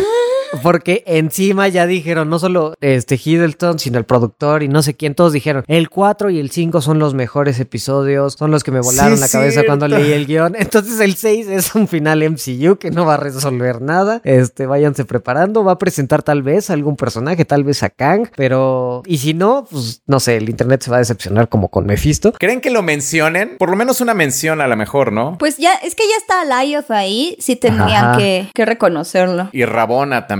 Y Rabona. Tiene mucho sentido ahí sí, o sea, a esta teoría sí le veo como mucho más carnita que a... No, de que además, o sea, al menos tenemos como la confirmación de que ese personaje sí va a llegar, ¿no? Como Mephisto que se lo sacaron de la manga a todo el mundo, así como de... Al menos ya está confirmado que llegará en otra película. Ajá, sí tiene que aparecer, exacto. Y si no, resulta que no, no era Kang, el malo de Ant-Man. Ajá. Como en Iron Man 3. Era un Sí. actor. Sí, no, y si no, yo creo que va a ser un plot twist medio baratón o algún fanservice, no sé, pero no le tengo la verdad mucha fe al, al sexto episodio. Pues quién sabe. Yo la verdad, o sea, les digo, no sé qué pensar de Loki porque sí hay un montón de, de ideas interesantes y hay un montón de cosas que me gustan. Pero, o sea, ya si nos ponemos a hablar de la serie, sí es como de, no sé, o sea, realmente no nos está contando pues mucho. Porque si también la idea es mostrar como a Loki, que si Loki puede cambiar, porque creo que sí me pareció muy bonito en el cuarto episodio, después de que lo, que lo encerraron en el time loop con Lady Sif. Ujú. Ah, sí. Cuando ya Mobius le dice como, hey, incluso tú puedes ser lo que quieras, incluso alguien bueno y que sonríe, es como oh, claro que sí, sí puedes. O sea, porque es como toda esta idea de, de Loki piensa que está destinado a perder, ¿no? Y que está destinado a nada más ser como el malo que saca lo mejor de otras personas y que siempre se tiene que ver cómo sale él de sus travesuras y de sus trampas. Y que eso sea como una herramienta de autosabotaje por el auto-odio que siente y más bien sea como esta necesidad de ir trabajando en su, en su autoestima. Es como de, ay, Loki, ok. O sea, es como, no era, no era algo que yo esperaba que, que fueran a hablar del personaje. Oye, y eso estuvo padre también del quinto, que todo, se veía que todos los Lokis tenían una descripción distinta de qué era un Loki. O sea, Sylvie dice, no, pues un Loki, o sea, lo que lo define es que pierde siempre, ¿no? Otro es, o sea, sí, como ver esas distintas Percepciones. Sí, o sea, ver como esas distintas percepciones de cada personaje, de cómo se ven a sí mismos, eso me gustó mucho. Y me gustó que sí te dijera, que sí te dejaran en claro que sí quiere a Thor. Y por eso Kid Loki es el Ajá. Rey de ahí, porque es el único que ha matado a Thor. Y es como de, oh damn, no, o sea, estas son sus tierras. Encima la cara de Hiddleston no es, no es como ni de enojo, ni de sorpresa, ni de tristeza, es como, what Es the como fuck, de, mató, ¿de al- qué? mató a Thor. O sea, realmente nunca estuvo en mi mente. Lo intenté muchas veces, pero no, no. Decía que lo intentaba, decía que lo intentaba. Lo intentaba, pero no era en serio. Yo lo apuñalaba de, de coto, de broma. De bromi. En un lugar donde no había un órgano vital, pero... sí, no sé, o sea, a mí sí hay muchas cosas que me gustan. Puedo decir que he disfrutado la serie, pero estoy de acuerdo que es rara, porque sí te deja un sentimiento de, pues, o sea, no sé, me ha gustado, pero sí, a final de cuentas creo que la, la, la mejor ha sido, este, WandaVision. WandaVision. Entonces, no sé si Sí. estoy de acuerdo con ustedes. No sé si es el tema que es serie y que Marvel está muy acostumbrado a tener una narrativa muy bien empaquetada, una película que está diseñada un poco por comité y sí tiene su guionista y su director que le da su propio estilo, pero tienen muy bien amarrado y en televisión como son distintos directores, a veces distintos escritores por cada episodio, no sé si ahí está afectando todas las series. eso no está sucediendo en los shows de Marvel. De hecho, hay como un director que es el más importante, en este caso es Kate Herron, y está el showrunner que es Michael Waldron y el escritor. Y juntos, juntos más bien escriben lo que se necesita, pero sabiendo exactamente hacia dónde van a ir las películas de Marvel y entonces ya como que determinando cómo tienen que terminar los personajes en sus series para que cuadren con los grandes eventos de la película. Y eso a mí, la verdad, se me hace medio chafa porque siento que justo ya están limitando lo que pueden hacer y los experimentos y las historias que pueden presentar en sus shows. Claro, exacto. Pero también un poco era lo mismo con los directores en su momento, ¿no? ¿Cuántos directores no se fueron o, o cuántos directores ahí medio mediocres tenemos que van a dirigir Los Cuatro Fantásticos y Spider-Man? Pero bueno, o sea, solamente como para, porque se, se amoldan a lo que Marvel Studios necesita con esos personajes y entrega algo respetable, pero hasta ahí. Y sí dicen que tienen un buen de libertad creativa y que sí los respetan un buen Marvel, un buen Marvel y así, pero al final del día tienen que dejar de menos, o sea, pueden explorar todo lo que quieran, ¿no? Pero tienen que dejar de menos las ciertas puertitas o ciertas características abiertas para que en las películas, que es el evento principal, pues ya quede. Eso siento que fue el problema del final con WandaVision, porque Ajá, WandaVision sí era como algo Sí. súper libre y súper distinto y al final fue como de, no, Ay, no cumplimos con esto y todo un checklist en, en el último episodio. Que a mí la verdad, o sea, no me afecta tanto como todo esto que dicen de Loki. Porque pues, o sea, ok, yo no esperaba realmente nada, no, no tenía mu- muchas expectativas realmente después de ver las series que hemos visto. Pero sí me da miedo un poco con el último episodio que nos hagan un WandaVision. O sea, de que así todo termine así súper color pastel y bonito y como tranquilo cuando, no sé, como que, o sea, siento que si fuera una tragedia, un drama y todo terminara feo, tendría mucho más sentido con la historia de Loki y el final que tiene, ¿no? Siento. Yo creo que también tiene que ver con el hecho de que ya se siente como un poco ya la fórmula del MCU y WandaVision nos gustó porque justamente sí parecía salirse de esa fórmula. Como dice Beca, como dice Clara, al final de cuentas lo cuadraron todo para que al final el final quedara con la fórmula del MCU, pero creo que eso es lo que también no me está gustando de Loki, de Falcon y Winter Soldier, que se siente como más de lo mismo. Y de hecho, por ejemplo, ahorita que hablemos de La Viuda Negra, también yo lo sentí como más de lo mismo, o sea, como que realmente no se atreven a ir mucho más allá. Como dice Apple, su producto está como tan bien empaquetado, ya como ya tan bien probado y todo, que pues de plano Kevin Feige pues no se quiere salir como de esa línea que ya tiene y que sí funciona, porque le sigue funcionando realmente. Exacto. Entonces yo también creo que va por ahí. ¿Saben qué nos pasa? Porque la gente debe creer que estamos odiando así todo super hard. Pero estamos esperando también aquí el, la tele de oro HBO con todas las series que hemos visto de autor. Y se nos olvida que también es el MCU. Que por más que sí quieran experimentar un poquito, la televisión ya lleva años, o sea, experimentando con cosas bien densas y, bueno, no densas, o sea, pero sí con temas súper interesantes en series de autor que han sido, así, no sé, increíbles. O sea, desde Sopranos hemos tenido un montón de series de oro y también creo que aquí esperamos que nos vayan a atacar una temática así. Se nos olvida que pues también pues, es el MCU. Pero ¿por qué no? O sea, ¿por qué no? O sea, creo que ya tienen su éxito. Pues porque sí es Marvel Disney, ¿no? Ya sé, pero, o sea, ya tienen como su éxito consolidado. O sea, no es como Exacto, que estén como, como, híjoles, que, ¿qué tal si no les gusta? Pues bueno, si no les gusta, pues no les gusta y ya. Pero WandaVision creo que sí estaba funcionando y a final de cuentas, pues lo, o sea, el final fue como lo que, bueno, tal vez no arruinó la serie en general, pero sí como, si estaba como en un 9, pues ya la bajó como un 7. diferente. Entonces, ¿por qué no arriesgarse? Creo que ya están en un buen momento para hacerlo. Porque les gusta mucho el dinero. Creo que es como Monsters at Work, o sea, porque podrían arriesgarse un poquito más, porque al final del día pues son shows, o sea, es menos importante. Kevin Claro. Feige ya dijo que es menos importante, que obviamente lo que les importa es que sus películas todavía generen los miles de millones y para eso no pueden hacer historias en las series que la gente necesite ver para entender las películas, entonces necesita que la gente que no se meta a Disney Plus, los fans casuales, las vean. Entonces ahí creo que sí podrían como experimentar un poquito incluso en audiencias. Ajá, exacto. Como Monsters at Work, porque no sé si ya vieron Monsters at Work, pero No. Monsters at Work es para los niños que crecieron, o sea, que crecimos nosotros viendo Monsters Inc. de niños y ahorita somos adultos y estamos viviendo la vida Godín. Eso es Monsters at Work, o sea, que ya salieron de la universidad. Es otra vez una historia de un dude que ya salió a la universidad, está entrando su primer trabajo y pues está dando sus primeros enfrentones con que pues no es tan especial como le habían hecho querer todo el tiempo. Llega una monstrua que dejó la universidad y está exactamente en el mismo lugar que él. Entonces es como a lo lazo. No, no le he visto, pero vi un meme así, ¿no? Que dice, qué curioso, yo me salí de la universidad y tú terminaste tu carrera y los dos estamos en el mismo puesto. Es eso. Es eso justo. Sí, sí. O sea, y es, es claro que ya no es una serie para los niños, para que niños se, se enamoren de los personajes, sino más bien para que los adultos de Monster Inc. nostálgicos la entiendan más. Eso podrían hacerlo con los shows. O sea, es como de, bueno, queremos explorar a Wanda y a Vision, pues los vamos a explorar así. O vamos a explotar el fandom de Loki, vamos a hacer una historia loquísima. No sé. En lugar de nada más. Loquísima, ¿enten- Loquísima. ¿entendiste? Eh, eh, eh. Jeje. Jejeje. Pero no, o sea, de todas maneras lo siguen teniendo como con esta idea de Marvel tiene que ser de una forma y tiene que terminar de una forma y siempre tiene que ser Sí. Y miren, Easter eggs. Es que siento que a la gente sí le gustó mucho el episodio 5 nada más por el Thanoscóptero y por todos los El Easter eggs que, que está muy bueno. También creo que el primer episodio a todo el mundo le gustó muchísimo porque pues hace un recuento, muestra cosas y, y, o sea, A mí, por ejemplo, del primero es lo que más me molestó. Es como, todo eso ya lo vi. Yo sé que Loki no lo ha visto, pero yo ya lo vi. claro, sí, sí, sí. Pero no lo viste llorar, Nepal.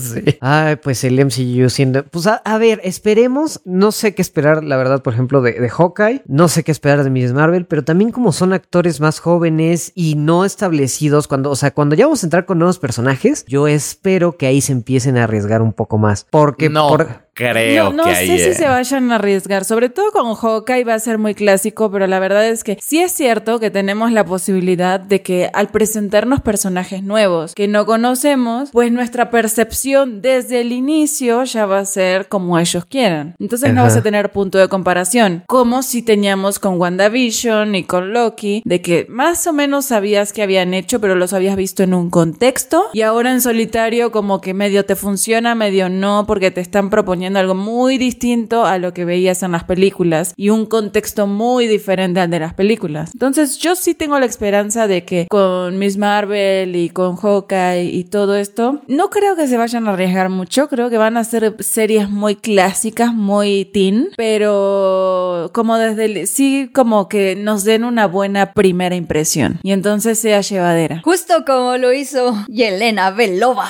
en Black Widow. Porque eh, yo, yo sí la amé. Yo, es lo mejor que, que he visto en mucho tiempo, Yelena. ¿Ustedes qué les pareció Black Widow? Sí, en serio, a mí me cayó un poquito pesada, como mm, de verdad no no A mí su personaje sí me gustó. Sí. Sí, a mí también me gustó. Yo solo espero que eh, pronto le quiten el acento ruso, como también le quitaron este a Wanda, el- Wanda. El, acento, porque es lo único que digo, ay, ya, de- ya que no, no hagan sus acentos, porque es lo único que me saca, pero me gustó. A mí, la verdad, me gustó el personaje. O sea, no es que no me gustara, ¿eh? No, no, no quiero aclarar. No es que no me gustara, es que como hermana mayor, lo que veía era una hermana menor berrinchuda y me. Pero es la hermana menor, ¿no? Sí, sí, sí, sí, Sí. lo entiendo. Ah, ah, ok. Ah, ya te entendí, perdón. Es que tú eres la hermana mayor. Yo creí que decías que. Yelena era la hermana mayor. Dije, ah, pero No, no, no. Desde mis ojos de hermana mayor me daban ganas. O sea, veía a mi hermana haciendo berrinche casi, casi. Entonces me, me cayó un poquito pesada, la verdad. Pero eh, lo hace muy bien. O sea, como el personaje está bien. Y entiendo que un poco. Me cayó pesada porque que me recordaba a mi hermana. Gaby, si estás escuchando esto, es verdad. Me caes pesada. Pero bueno. No, a mí sí me gustó, Yelena me gustó mucho. Bueno, pero de primeras impresiones, ¿ustedes qué tal les pareció? La, así la película en general. En, en general a mí me gustó. Sí, o sea, está como... Es un buen regreso al cine. O sea, yo así la recomiendo, creo. O sea, si quieren regresar al cine con algo, Black Widow es una buena película. La, la primera mitad, un poquito más de la primera mitad, está ahí como flojona. O sea, se ve bien, pero, o sea, como que toda esta historia, premisa así como de la familia y Black Widow tiene muchas familias, no es como sola. No me la compré mucho, pero bueno, si dejas eso de lado, creo que es disfrutable y como que la, el tercer acto, digamos, como que desde que, bueno, empieza la acción, digamos, la verdad es que hace que valga todo la pena. Yo la hubiera hecho un poco más corta, pero creo que creo que la acción vale mucho la pena. ¿A poco se te hizo larga? Yo sentí que pasó bien. La hubiera hecho media hora más corta. Media hora es, es bastante. ¿eh? Es un buen- Sí. O sea, pero del principio, como que toda la parte del principio así como... eh. A mí también la verdad me gustó. Sí, creo que es una película que llega muy tarde para Black Widow. De- debió venir hace mucho porque pues, si ya es un epílogo de un personaje que sabes que se muere, pues no sé. O sea, por más que hagan su cierre o le quieran dar un poquito más, también se siente la excusa de, de presentar un nuevo personaje, que no me quejo porque me gustó el personaje, pero en general la peli... Los tres que presentan es muy bueno. Red Sí, sí, sí, Guardian sí. y Rachel Weisz son muy buenos. Ah, sí. Ajá, ajá. Eso me latió como que los cuatro personajes, bueno, no son principales, pero los, los añadidos a Black Widow me gustan y me gusta la química entre ellos. Entonces, no sé, la disfruté. Digo, pues a lo mejor hay temitas ahí por ahí que no me gustan. No, no creo que debió ser más corta. Yo creo que estuvo bien, porque pues de hecho pudieron explorar mucho más, pero en general pues la, la disfruté. Yo, por ejemplo, la disfruté, pero sí la sentí como una película como del MCU tipo fase 2. O sea, sí la siento como, por ejemplo, los villanos, particularmente los villanos es donde tengo el problema, porque sí son como estos villanos como, Ah, sí. pues como con motivaciones así como, ah, como que no del todo claras, como que no empatizas con ellos. Y creo que Marvel ya estaba como en un punto en el cual ya te presentaba villanos más interesantes, ¿no? O sea, por ejemplo, Killmonger, ¿no? Que fue un villanazo. Hasta Buitre en la película de, de, De Homecoming. eh, de Homecoming, creo que estuvo mejor y todo. Y aquí creo que regresaron como a esta parte de que el villano, pues simplemente es como el villano, es como el antagonista y realmente su historia no importa mucho. Entonces fueron como esas cosas, o sea, la siento como de las de en medio del MCU, o sea, como no es de las malas, tampoco es de las buenas, como que la sentí como muy en medio. Bueno, pero de verdad el villano necesitaba más background aparte de ser un cuasi trata de blancas.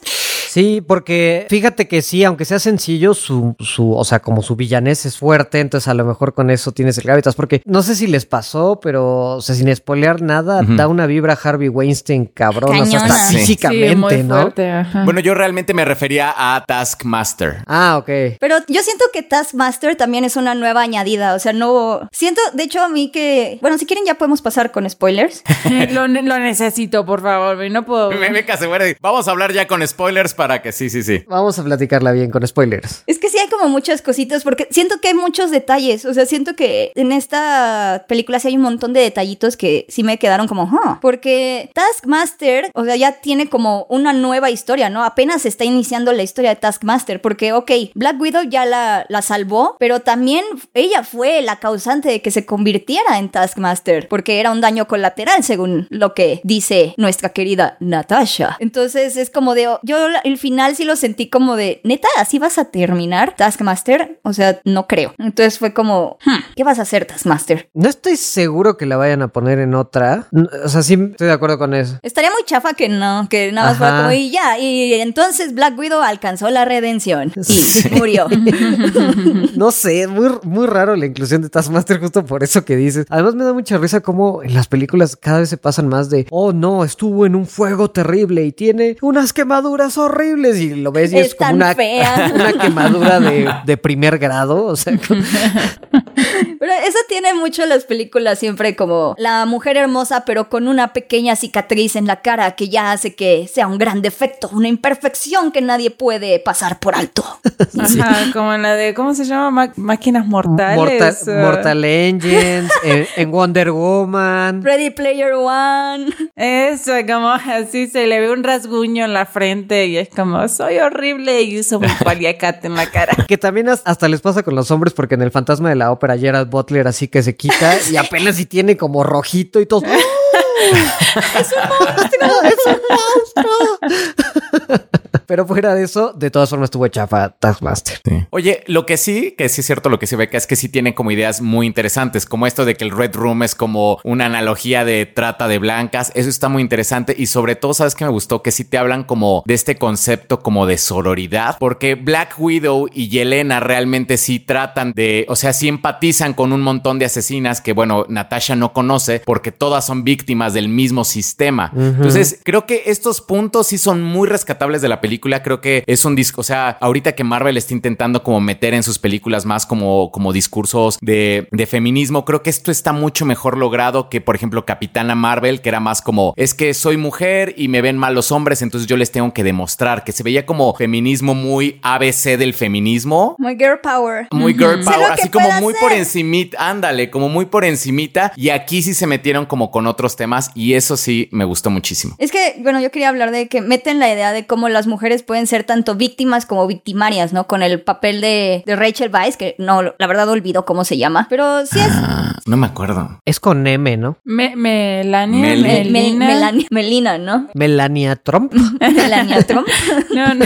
Pero no, no es Melina, ¿o sí? Sí es Melina, ¿no? Sí, creo que sí. Ah, le diremos Melina. Ah, vamos a decirle Melina. Esperamos sus comentarios enojados. No puede decir que no sepan cómo se llama. Esperamos que nos corrijan en los comentarios. Pero bueno, Melina, o sea, lo que hizo con el cerdito y que lo veía como todo casual, es como, no, pero ¿por qué? Pobre Alexei. Pero también la ves hablar ya con Black Widow y que Black Widow le dice como de, oye, pero ¿cuántos años has también estado encerrada en esto? ¿Cuántas más? ¿Cuántas niñas tienen que sufrir así? No, no te duele cómo terminó Yelena, no te duele cómo terminé yo. No, o sea, y que haya dicho como de, no, pues sí, y haya decidido como disculparse y la forma en la que rezarse el daño pues es utilizar todo lo que sabe, su conocimiento de insider para destruirla desde adentro. Es como de, oh, damn, está, está muy fuerte. La plática que tienen antes de armar el plan, está, la sentí muy fuerte. Yo es como de, oh. Ajá, pero además como que a mí lo que sí me gustó mucho es como que te ponen estas dos generaciones en la que unas fueron condicionadas, estas están siendo manipuladas mediante ciencia, o sea, neurológicamente, y está muy perverso y lo que quieras, pero es como la chica desde que se está por suicidar, o sea, cuando cae del edificio y se va a suicidar, dice no quiero hacerlo, pero pues no le queda otra porque la están manipulando, ¿no? Pero me gusta mucho que sí tocan el tema de, ok, somos víctimas de esto que nos están haciendo, no queremos, pero somos conscientes de que no queremos porque vivimos en este mundo, ¿no? En el que pues, sabemos que esto está mal, pero a la vez es como esta Black Widow y esta, ¿cómo dijimos que era? Melina Melina. Melina. que eran generaciones en las que, o sea, les lavaban la cabeza, o sea, eh, les hacían un coco wash así como de, no, estos son y ustedes no pueden tener hijos y como, y me gustó también que tocaran ese tema como de, Sí. de la cirugía, que también era algo que ya habían tocado como en el MCU. Ay, esa escena está fuertísima porque cómo se le estampan también a Red Guardian, así como de, no, no puedo tener mi periodo porque no tengo útero, porque me lo quitaron. Y el otro sí tiene cara de, oh, tema, esto se las di. Lo había olvidado. Sí, pero ¿sabes qué está buenísimo? Que, por ejemplo, en Age of Ultron, el personaje de Natasha fue como, bueno, criticaron mucho a Josh Whedon por el hecho de poner este diálogo que decía de que no, es que a mí me quitaron la matriz y no eres el único monstruo aquí en el equipo, ¿no? Que le decía Hulk. Entonces, o sea, como que ponían este instinto maternal en Natasha que nunca habíamos visto. Y aquí Yelena sí dice, no, pues yo quería un perro, ¿no? Lo chido es que sí dice, o sea, me molesta que me hayan quitado como el útero, pero porque me quitaron una decisión. O sea, yo no quería ser madre, yo quiero un perro, pero... Pero oye, quería poder tener la oportunidad. Pero sí le pregunta a Natasha así como, ¿tú querías hijos? Y ella así como ni contesta. Sí. O sea, Ajá. porque se ve que es un tema delicado. Delicado para ella, que también se vale. O sea, y es que eso está padre, porque aquí manejaron mucho mejor que decir soy un monstruo, sino que los diálogos fueron mucho mejor manejados como eso, ¿no? De me quitaron la Me decisión. quitaron la opción. De hecho, me gusta mucho el tema de, de que estas de la vieja guardia no lo pueden golpear, no pueden golpear a su ofensor, aunque lo quieran, por más que lo quieran y por más poderosas que sean. O sea, es Black Widow, es una vengadora. Y es Melania o Melina, como le dijimos, la máxima viuda la que queda en la organización, ¿no? Y ni ellas hasta dicen como, ni yo lo puedo golpear. O sea, como decir, por más arriba que estés en la organización y por más poder que hayas agarrado, no lo puedes tocar. O sea, y todas esas pequeñas cosillas que metieron, a mí sí me gustaron mucho. Y aparte que son feromonas, o sea, que son Sí. feromonas las que se mete el dude. Eso- que no estoy seguro que rompiéndote la nariz así de golpe ya deje de funcionar, pero va.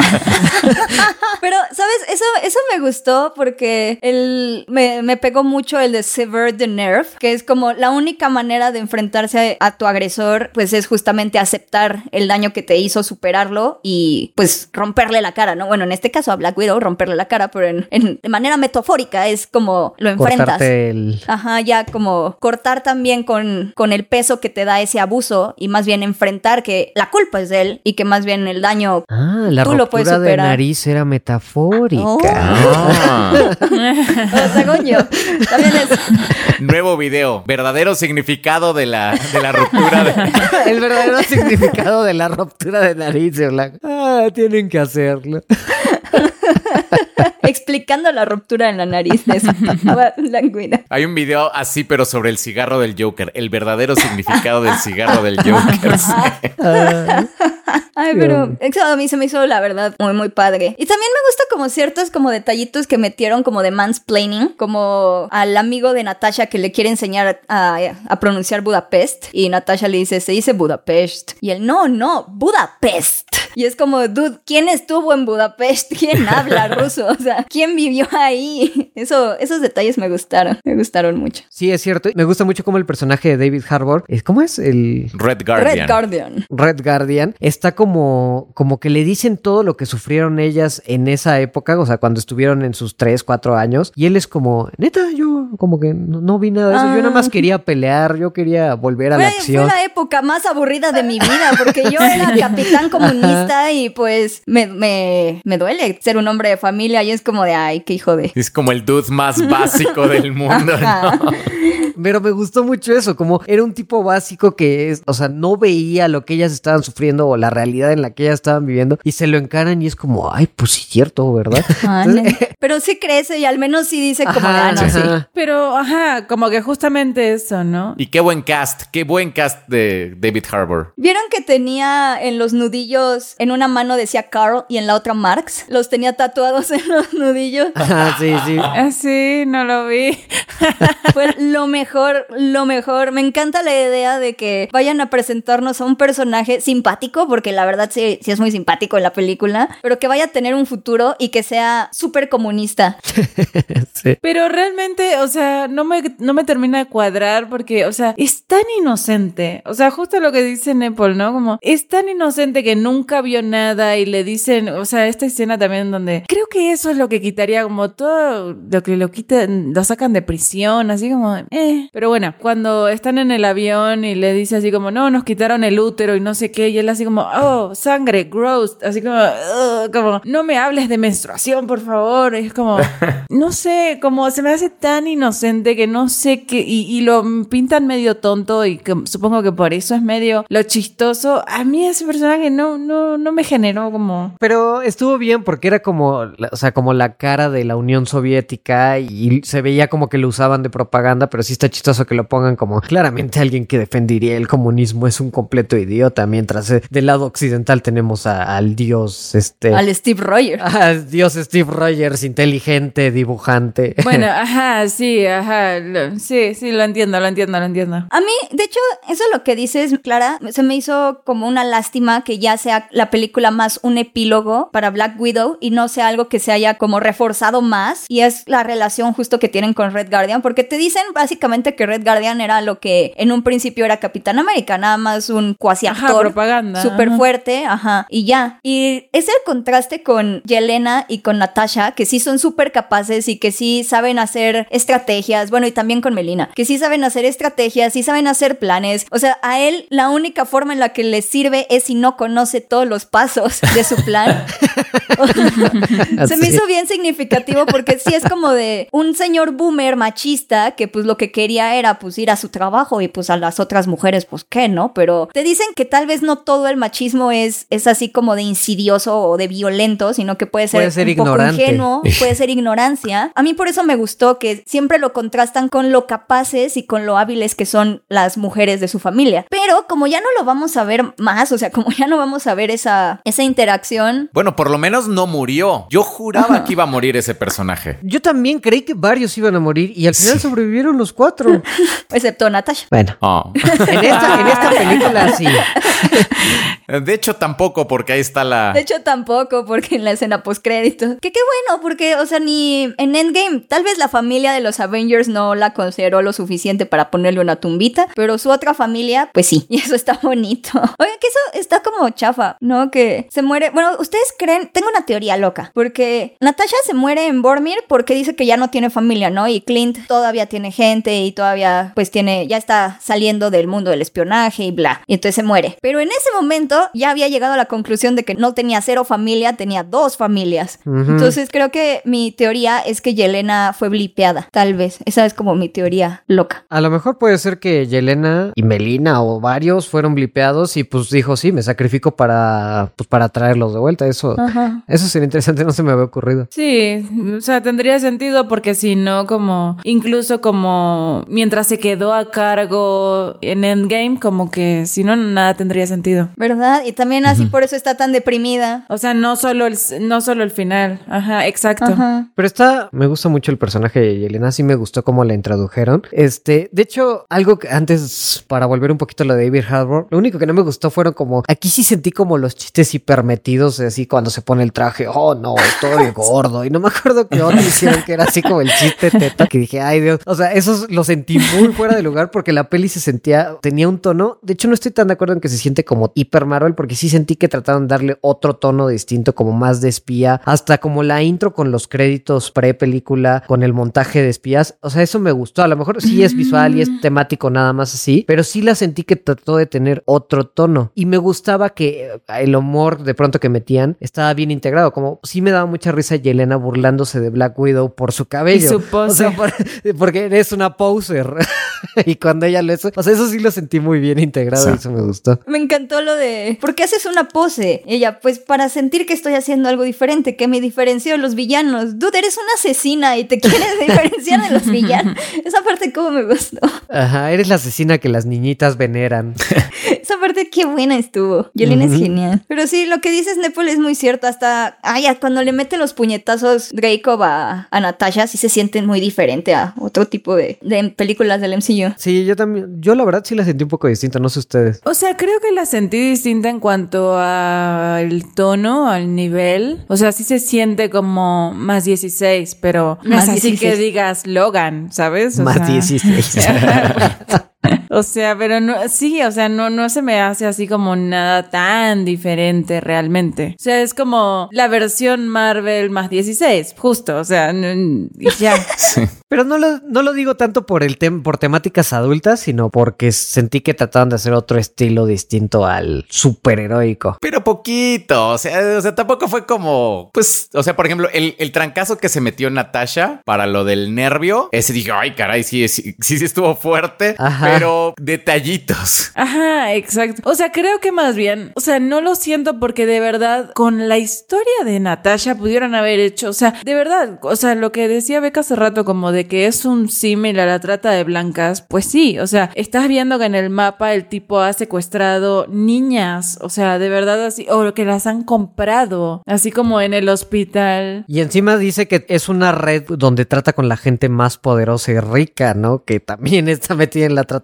Ajá, exacto. O cuando dice como así el asset menos val y nadie se va a dar cuenta nunca de esto porque estamos trabajando con el asset menos valioso del mundo que son niñas pequeñas. Niñas, es como, ajá. oh, oh, damn. O sea, eso fue como, ay Dios. Ajá, exacto. Y también la, la, la charla que tienen como Yelena y Natasha cuando, eh, no sé, se están tomando una cerveza y le dice, pues nada, o sea, son niñas que nadie busca, o sea, que nadie prestó atención porque o son pobres o viven en barrios marginados o, o nadie las, o a- incluso que se las lleven es como hasta una, mm, eh, ¿cómo se dice? Como un, un alivio. Que se las lleven es un alivio porque pues nadie las podía mantener ni nadie las quería como, les prestaba atención. Entonces, como que siento que es una aparte son mujeres, no es como que sean útiles en realidad. Exacto, entonces es como muy fuerte, muy fuerte Cañón. ese tema y creo que podrían haber hecho algo muy crudo y muy, no sé, llamativo y creo que no lo hicieron porque Marvel. Entonces realmente como Ay, sí. eh, no siento que haya cambiado, o sea, yo sí sentí mucho Marvel, el tema es que la temática es tan fuerte que o sea, como que no la podés pasar por encimita. Entonces sí lo mencionan y sí tocan el tema, pero realmente es como de mencionarlo a ver, o sea, eh, muy distinto. Sí. ¿Y qué es lo que pasa con Taskmaster, no? Porque al final de cuentas es un villano con una armadura, con medio poderes, que puede copiar la, la fuerza de los demás. Y sientes, a lo mejor si se hubieran enfocado en un villano que es villano porque es malo, así estilo Kingpin en la serie de Daredevil, que este podría dar mucho para eso, ¿no? Este, el, el líder mundial de la trata de blancas que se veía, o sea, malo, ojete, ahí, que fuera nada más. Y él el asqueroso, o sea, es que hasta se veía nasty, ¿no? Sí. Ajá, ajá. Ahí sí, a lo mejor si hubiera sido irse full con esa temática, pero bueno, o sea. Pero mm, eh, no, no, o sea, no solo eso, sino como te digo, yo por ejemplo, hay, hay ciertas cosas como mm, es que siento que todo está en diálogos, o sea, los temas fuertes están en diálogos, o sea, el tema del útero, el tema del secuestro de las niñas, La el pantallita tema- que se ve por ahí, Eh, pero. Exacto. Y también, por ejemplo, lo de Taskmaster, lo que decías recién, o sea, el, o sea, sí te llegan a mostrar de que está la niña en el, en el edificio y Natasha dice, sí, vamos, volémoslo. Pero siento que hasta esa escena no tiene tanto peso sentimental porque ya estás tan involucrado con Natasha que decís, bueno, o sea, no siento que la mostraran como tan despiadada y no, no te llega. Y como es un personaje que no conoces, no siento que te muestren realmente el peso que tiene la decisión de Natasha de haber dicho así como voy a volar un edificio con una niña inocente adentro. Mm. Porque sabes que esa niña va a estar ahí, o sea, es obvio, y que finalmente la va a perdonar porque el personaje está muerto y necesita redención. Entonces no, no te la compras en ningún momento. Que ahora, dado ya lo que dijiste, Clara, me hace como pensar en mi trilogía de Black Widow.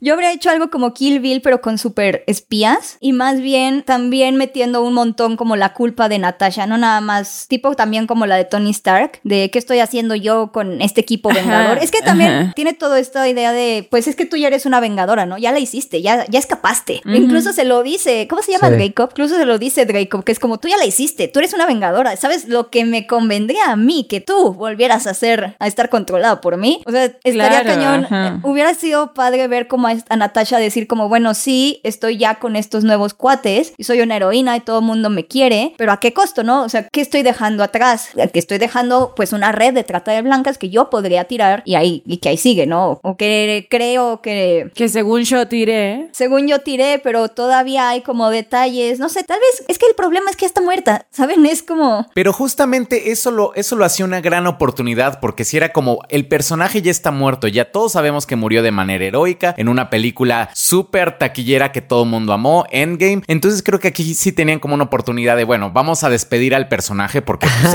es la despedida del ¿Y personaje. qué tal que entre Civil War y Endgame se metió en una cosa bien densa? Vamos a arriesgarnos. Hubiera estado muy chido. Hubiera estado excelente que se hubieran arriesgado, justamente arriesgado, aparte lo dije como con, con acento ruso, que se hubieran arriesgado Arriesgados. con un personaje que pues ya tiene su legado hecho. Ajá, exacto. De hecho, fíjate que el final fue de lo que más me molestó. O sea, no el final de la película, sino el final que se ve que metieron para darle O continuidad. sea que es final feliz. Ok. No, porque, o sea, cuando llega Ross, ¿para qué tenía que ella que quedarse con Ross y después le ibas a mostrar dos semanas ya güera en otro? Sea, no tenía sentido ya ni siquiera que la arrestara a Ross. Es como, porque dice, no, yo me quedo para detenerlos. ¿A quién? A los cinco carros que vienen a 200 kilómetros. Nosotros tenemos un avión. Se pudo como ir con su familia. O sea, no sé, es como, fue una manera muy rara de decir, no, es que acuérdense que tiene que pasar algo y de pronto es güera. Acuérdense que ella se quedó en los cuarteles de los Vengadores y se hizo güera. Sí, mu- muy raro, muy raro esa parte, sí. Porque de hecho me hubiera gustado un poquito poquito más de, de que se despidieron, porque pues entonces ya nunca volvió a ver a su familia. Fue como que los despidió a lo lejos, así como, bye. Bye. Ajá, Pero bueno, X. Sí, medio poco anticlimático, ¿no? El detalle del chalequito está bonito, ¿no? Sí, eso, Eso está sí. chido. Sí, lo- el detalle del chaleco me gustó, eso sí. Sí. Les digo, ese personaje sí me gusta, pero porque es como actúa muy bien de hermana menor. O sea, eso, y sí les creo así como la dinámica, como también cuando están en el carro platicando y le cuenta por primera vez del chaleco, sí se siente una, una conversación muy natural entre hermanas y Natasha así como sonriendo, así como, sí, ajá, está bueno, sí, sí, me encanta. Y ella sí, pero sí, porque tiene un montón de, de bolsillitos y yo lo... Y yo lo modifiqué. y- Y le hice cositas para ponerle más bolsillitos. Eso me, me gustó mucho. Mm, qué bonito, ajá. Está muy, está muy lindo, bebé. Podrías guardar un montón de cosas. Es que sí tiene, lo que sí construye, siento que construye muy bien es la química entre la familia, o sea, el- esa añoranza que tienen las dos de esos pequeños momentos de normalidad antes de meterse al Red Room y vivir todo lo que vivieron. Como que sí está como muy bonita esa parte de... Y el, el- justo el estira y afloja de Yelena y Natasha, donde Natasha no quiere aceptar que fue real, que sí sintió cariño y que sintió amor y sí sintió feliz. Y Yelena diciendo, no, sí, pero sí han sido como los únicos momentos felices de mi vida. Es como de, ay, no. Los odio a todos y se va corriendo. Quiero estar sola. Quiero estar sola.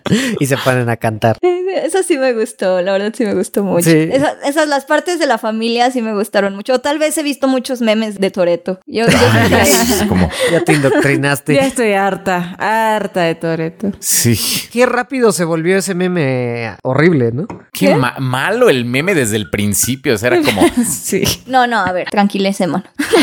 a, mí, a mí la verdad sí, he tenido una semana muy pesada y ha sido, los memes de Toreto han sido como la, la, la poquita cosa que he tenido. ay no, Beca. Te consideraba mi amiga. Nah, no es cierto.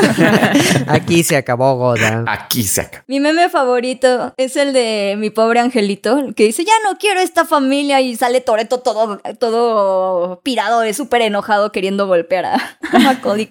Ese es mi favorito. Por favor, no hablemos de los memes de Toreto. Te lo pido, por favor. Pero no se preocupen, ya vienen los memes de Natasha diciendo familia. No estoy seguro cómo le vaya a ir a, a la película. ¿Creen que vaya a ser súper mega taquillera y todo el mundo la vea? Pues ya lo está haciendo. Ya rompió récords post-pandémicos su primer día, el jueves, que recaudó como 13 millones de dólares. Y de lo que lleva ahorita, en la taquilla nada más doméstica en Estados Unidos, ya lleva 39. Ah, nada más contando jueves y viernes. Entonces ya... Ah, súper bien. Sí, sí, va bastante bien. Yo pienso que esta película, si la hubieran sacado en tiempos de no pandemia, hubiera sido un fracaso. Le ¿Tú hubiera crees? ido súper mal. Sí, a nadie le hubiera gustado. Pero como necesitamos volver al cine, esta es una buena película para volver al cine. Y, y está la felicidad de salir del cine, como de, de volver a salir del cine viendo, habiendo visto algo de Marvel, que como que yo creo que eso le va a ayudar a la película. Pero ¿por qué sientes? O sea, porque no, no vi a la gente así tipo hater estilo Capitana Marvel para nada, porque la gente sí quiere mucho a Sí. Natasha. Exacto, o sea, es que creo que la película depende enteramente de lo que ya has visto en otros lados del personaje, o sea, de que llevas 10 años viendo, bueno, sup- sup- suponiendo que el 2020 no existió, ¿verdad? Como a estos personajes y ella está desde el inicio y además es Scarlett Johansson y como todas estas cosas, de eso vive Black Widow y por eso es como, pues no voy a decir que está mala porque le tengo respeto a Scarlett y al personaje, pero realmente, o sea, siento que es un poco eso. Siento que, por ejemplo, la historia no, no cuaja para nada. Siento que, por ejemplo, lo de familia, así como yo no me la compré para nada, pero creo que también como los temas fuertes que tocan solo los platican. Entonces, como, eh, está bien. La, la acción está buena. Desde que se suben como y que quieren tirar el Red Room, así como, me sirve. O sea, No, esa pero- secuencia, esa secuencia de acción está increíble y, y la verdad es que me sirve. Va- va- vale toda la película, pues. Y, y toda la ida al cine por ver esa, ese, ese último tramo, sí. No, pero la idea de familia y superar abuso y trauma y la sororidad y ayudar a la gente sí está bonito, sí, está bien. Sí, a mí sí me gustó, no, no diría eso. O sea, sí creo que lo hubieran criticado a lo mejor más. Definitivamente debió salir después de, de ¿qué sería Civil War? Civil War. Sí, sí debió salir después de Civil War, no manchen. Y hubiera pegado mucho más todo. Infinity War, Endgame y todo el arco con Natasha hubiera pegado más. O sea, sí. La muerte hubiera importado mucho más más la de Endgame, sí. Ajá, hubiera sido, sí. Sí, mucho, mucho más, porque hubieras dicho, ya tenía su familia. O sea, no sé, pero Hasta hubiera sido mejor incluso como poner el epílogo con Yelena encontrando a The Fontaine. O sea, bueno, en ahí el- sí, ahí sí no podías hacerlo en Civil War porque ya estaba muerta Natasha. Pero... No, pero me, me refiero en Endgame. O sea, lo metes en Endgame y es como, Ah, ¿qué? ok. Se vienen Ah, los Dark claro. Avengers, ¿qué?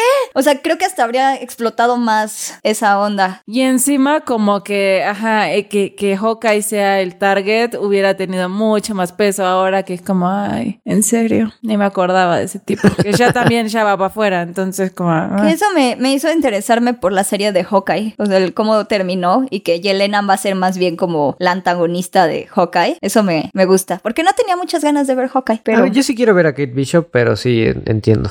Ajá, sí, sí. Sí, o sea, yo no, no sé si, si- o sea, sí siento que le hubiera ido mal. Yo creo que la verdad, o sea, sí estoy como, siempre he estado medio molesta con Marvel porque esta película tendría que haber salido en la fase 1. O sea, a mí el villano de esta película se me hizo muy estilo Red Scott, o sea, total. Y además, este, también como el tono de la película se me hizo muy Capitán América. Entonces, como que siento que por ahí tendría que haber ido y no se los voy a perdonar a Marvel, pero bueno, qué sé yo. Es que aparte ya está muerta. Es que ese es el problema, que ya está muerta. O sea, ya no puedes explorar más de todo lo que vivió en esta película porque pues ya, ya se fue. Y es como Marvel, ahí tenías una gran oportunidad perdida. Así es. Pero bueno, esas fueron nuestras impresiones de, bueno, todos estos productos. Este, escríbanos aquí en la, en los comentarios qué tal. A ustedes si les gustó Black Widow, Loki. Díganos qué les parecieron estas series y películas. ¿Creen que es canon la borrachera de Go o no? ¿Creen que es canon mi borrachera o no es canon? Tal vez es un what if. y recuerden sintonizarnos en 15 días, ahora sí dentro de 15 días, porque tenemos nuestra reseña de Space Jam y de qué otra cosa era. El final de El Loki. final de Loki y algo más se nos colará. Y algo más se nos colará por ahí. Entonces, pues bueno, Nos vemos la próxima. Bye. Nos vemos la próxima. Bye. Chao.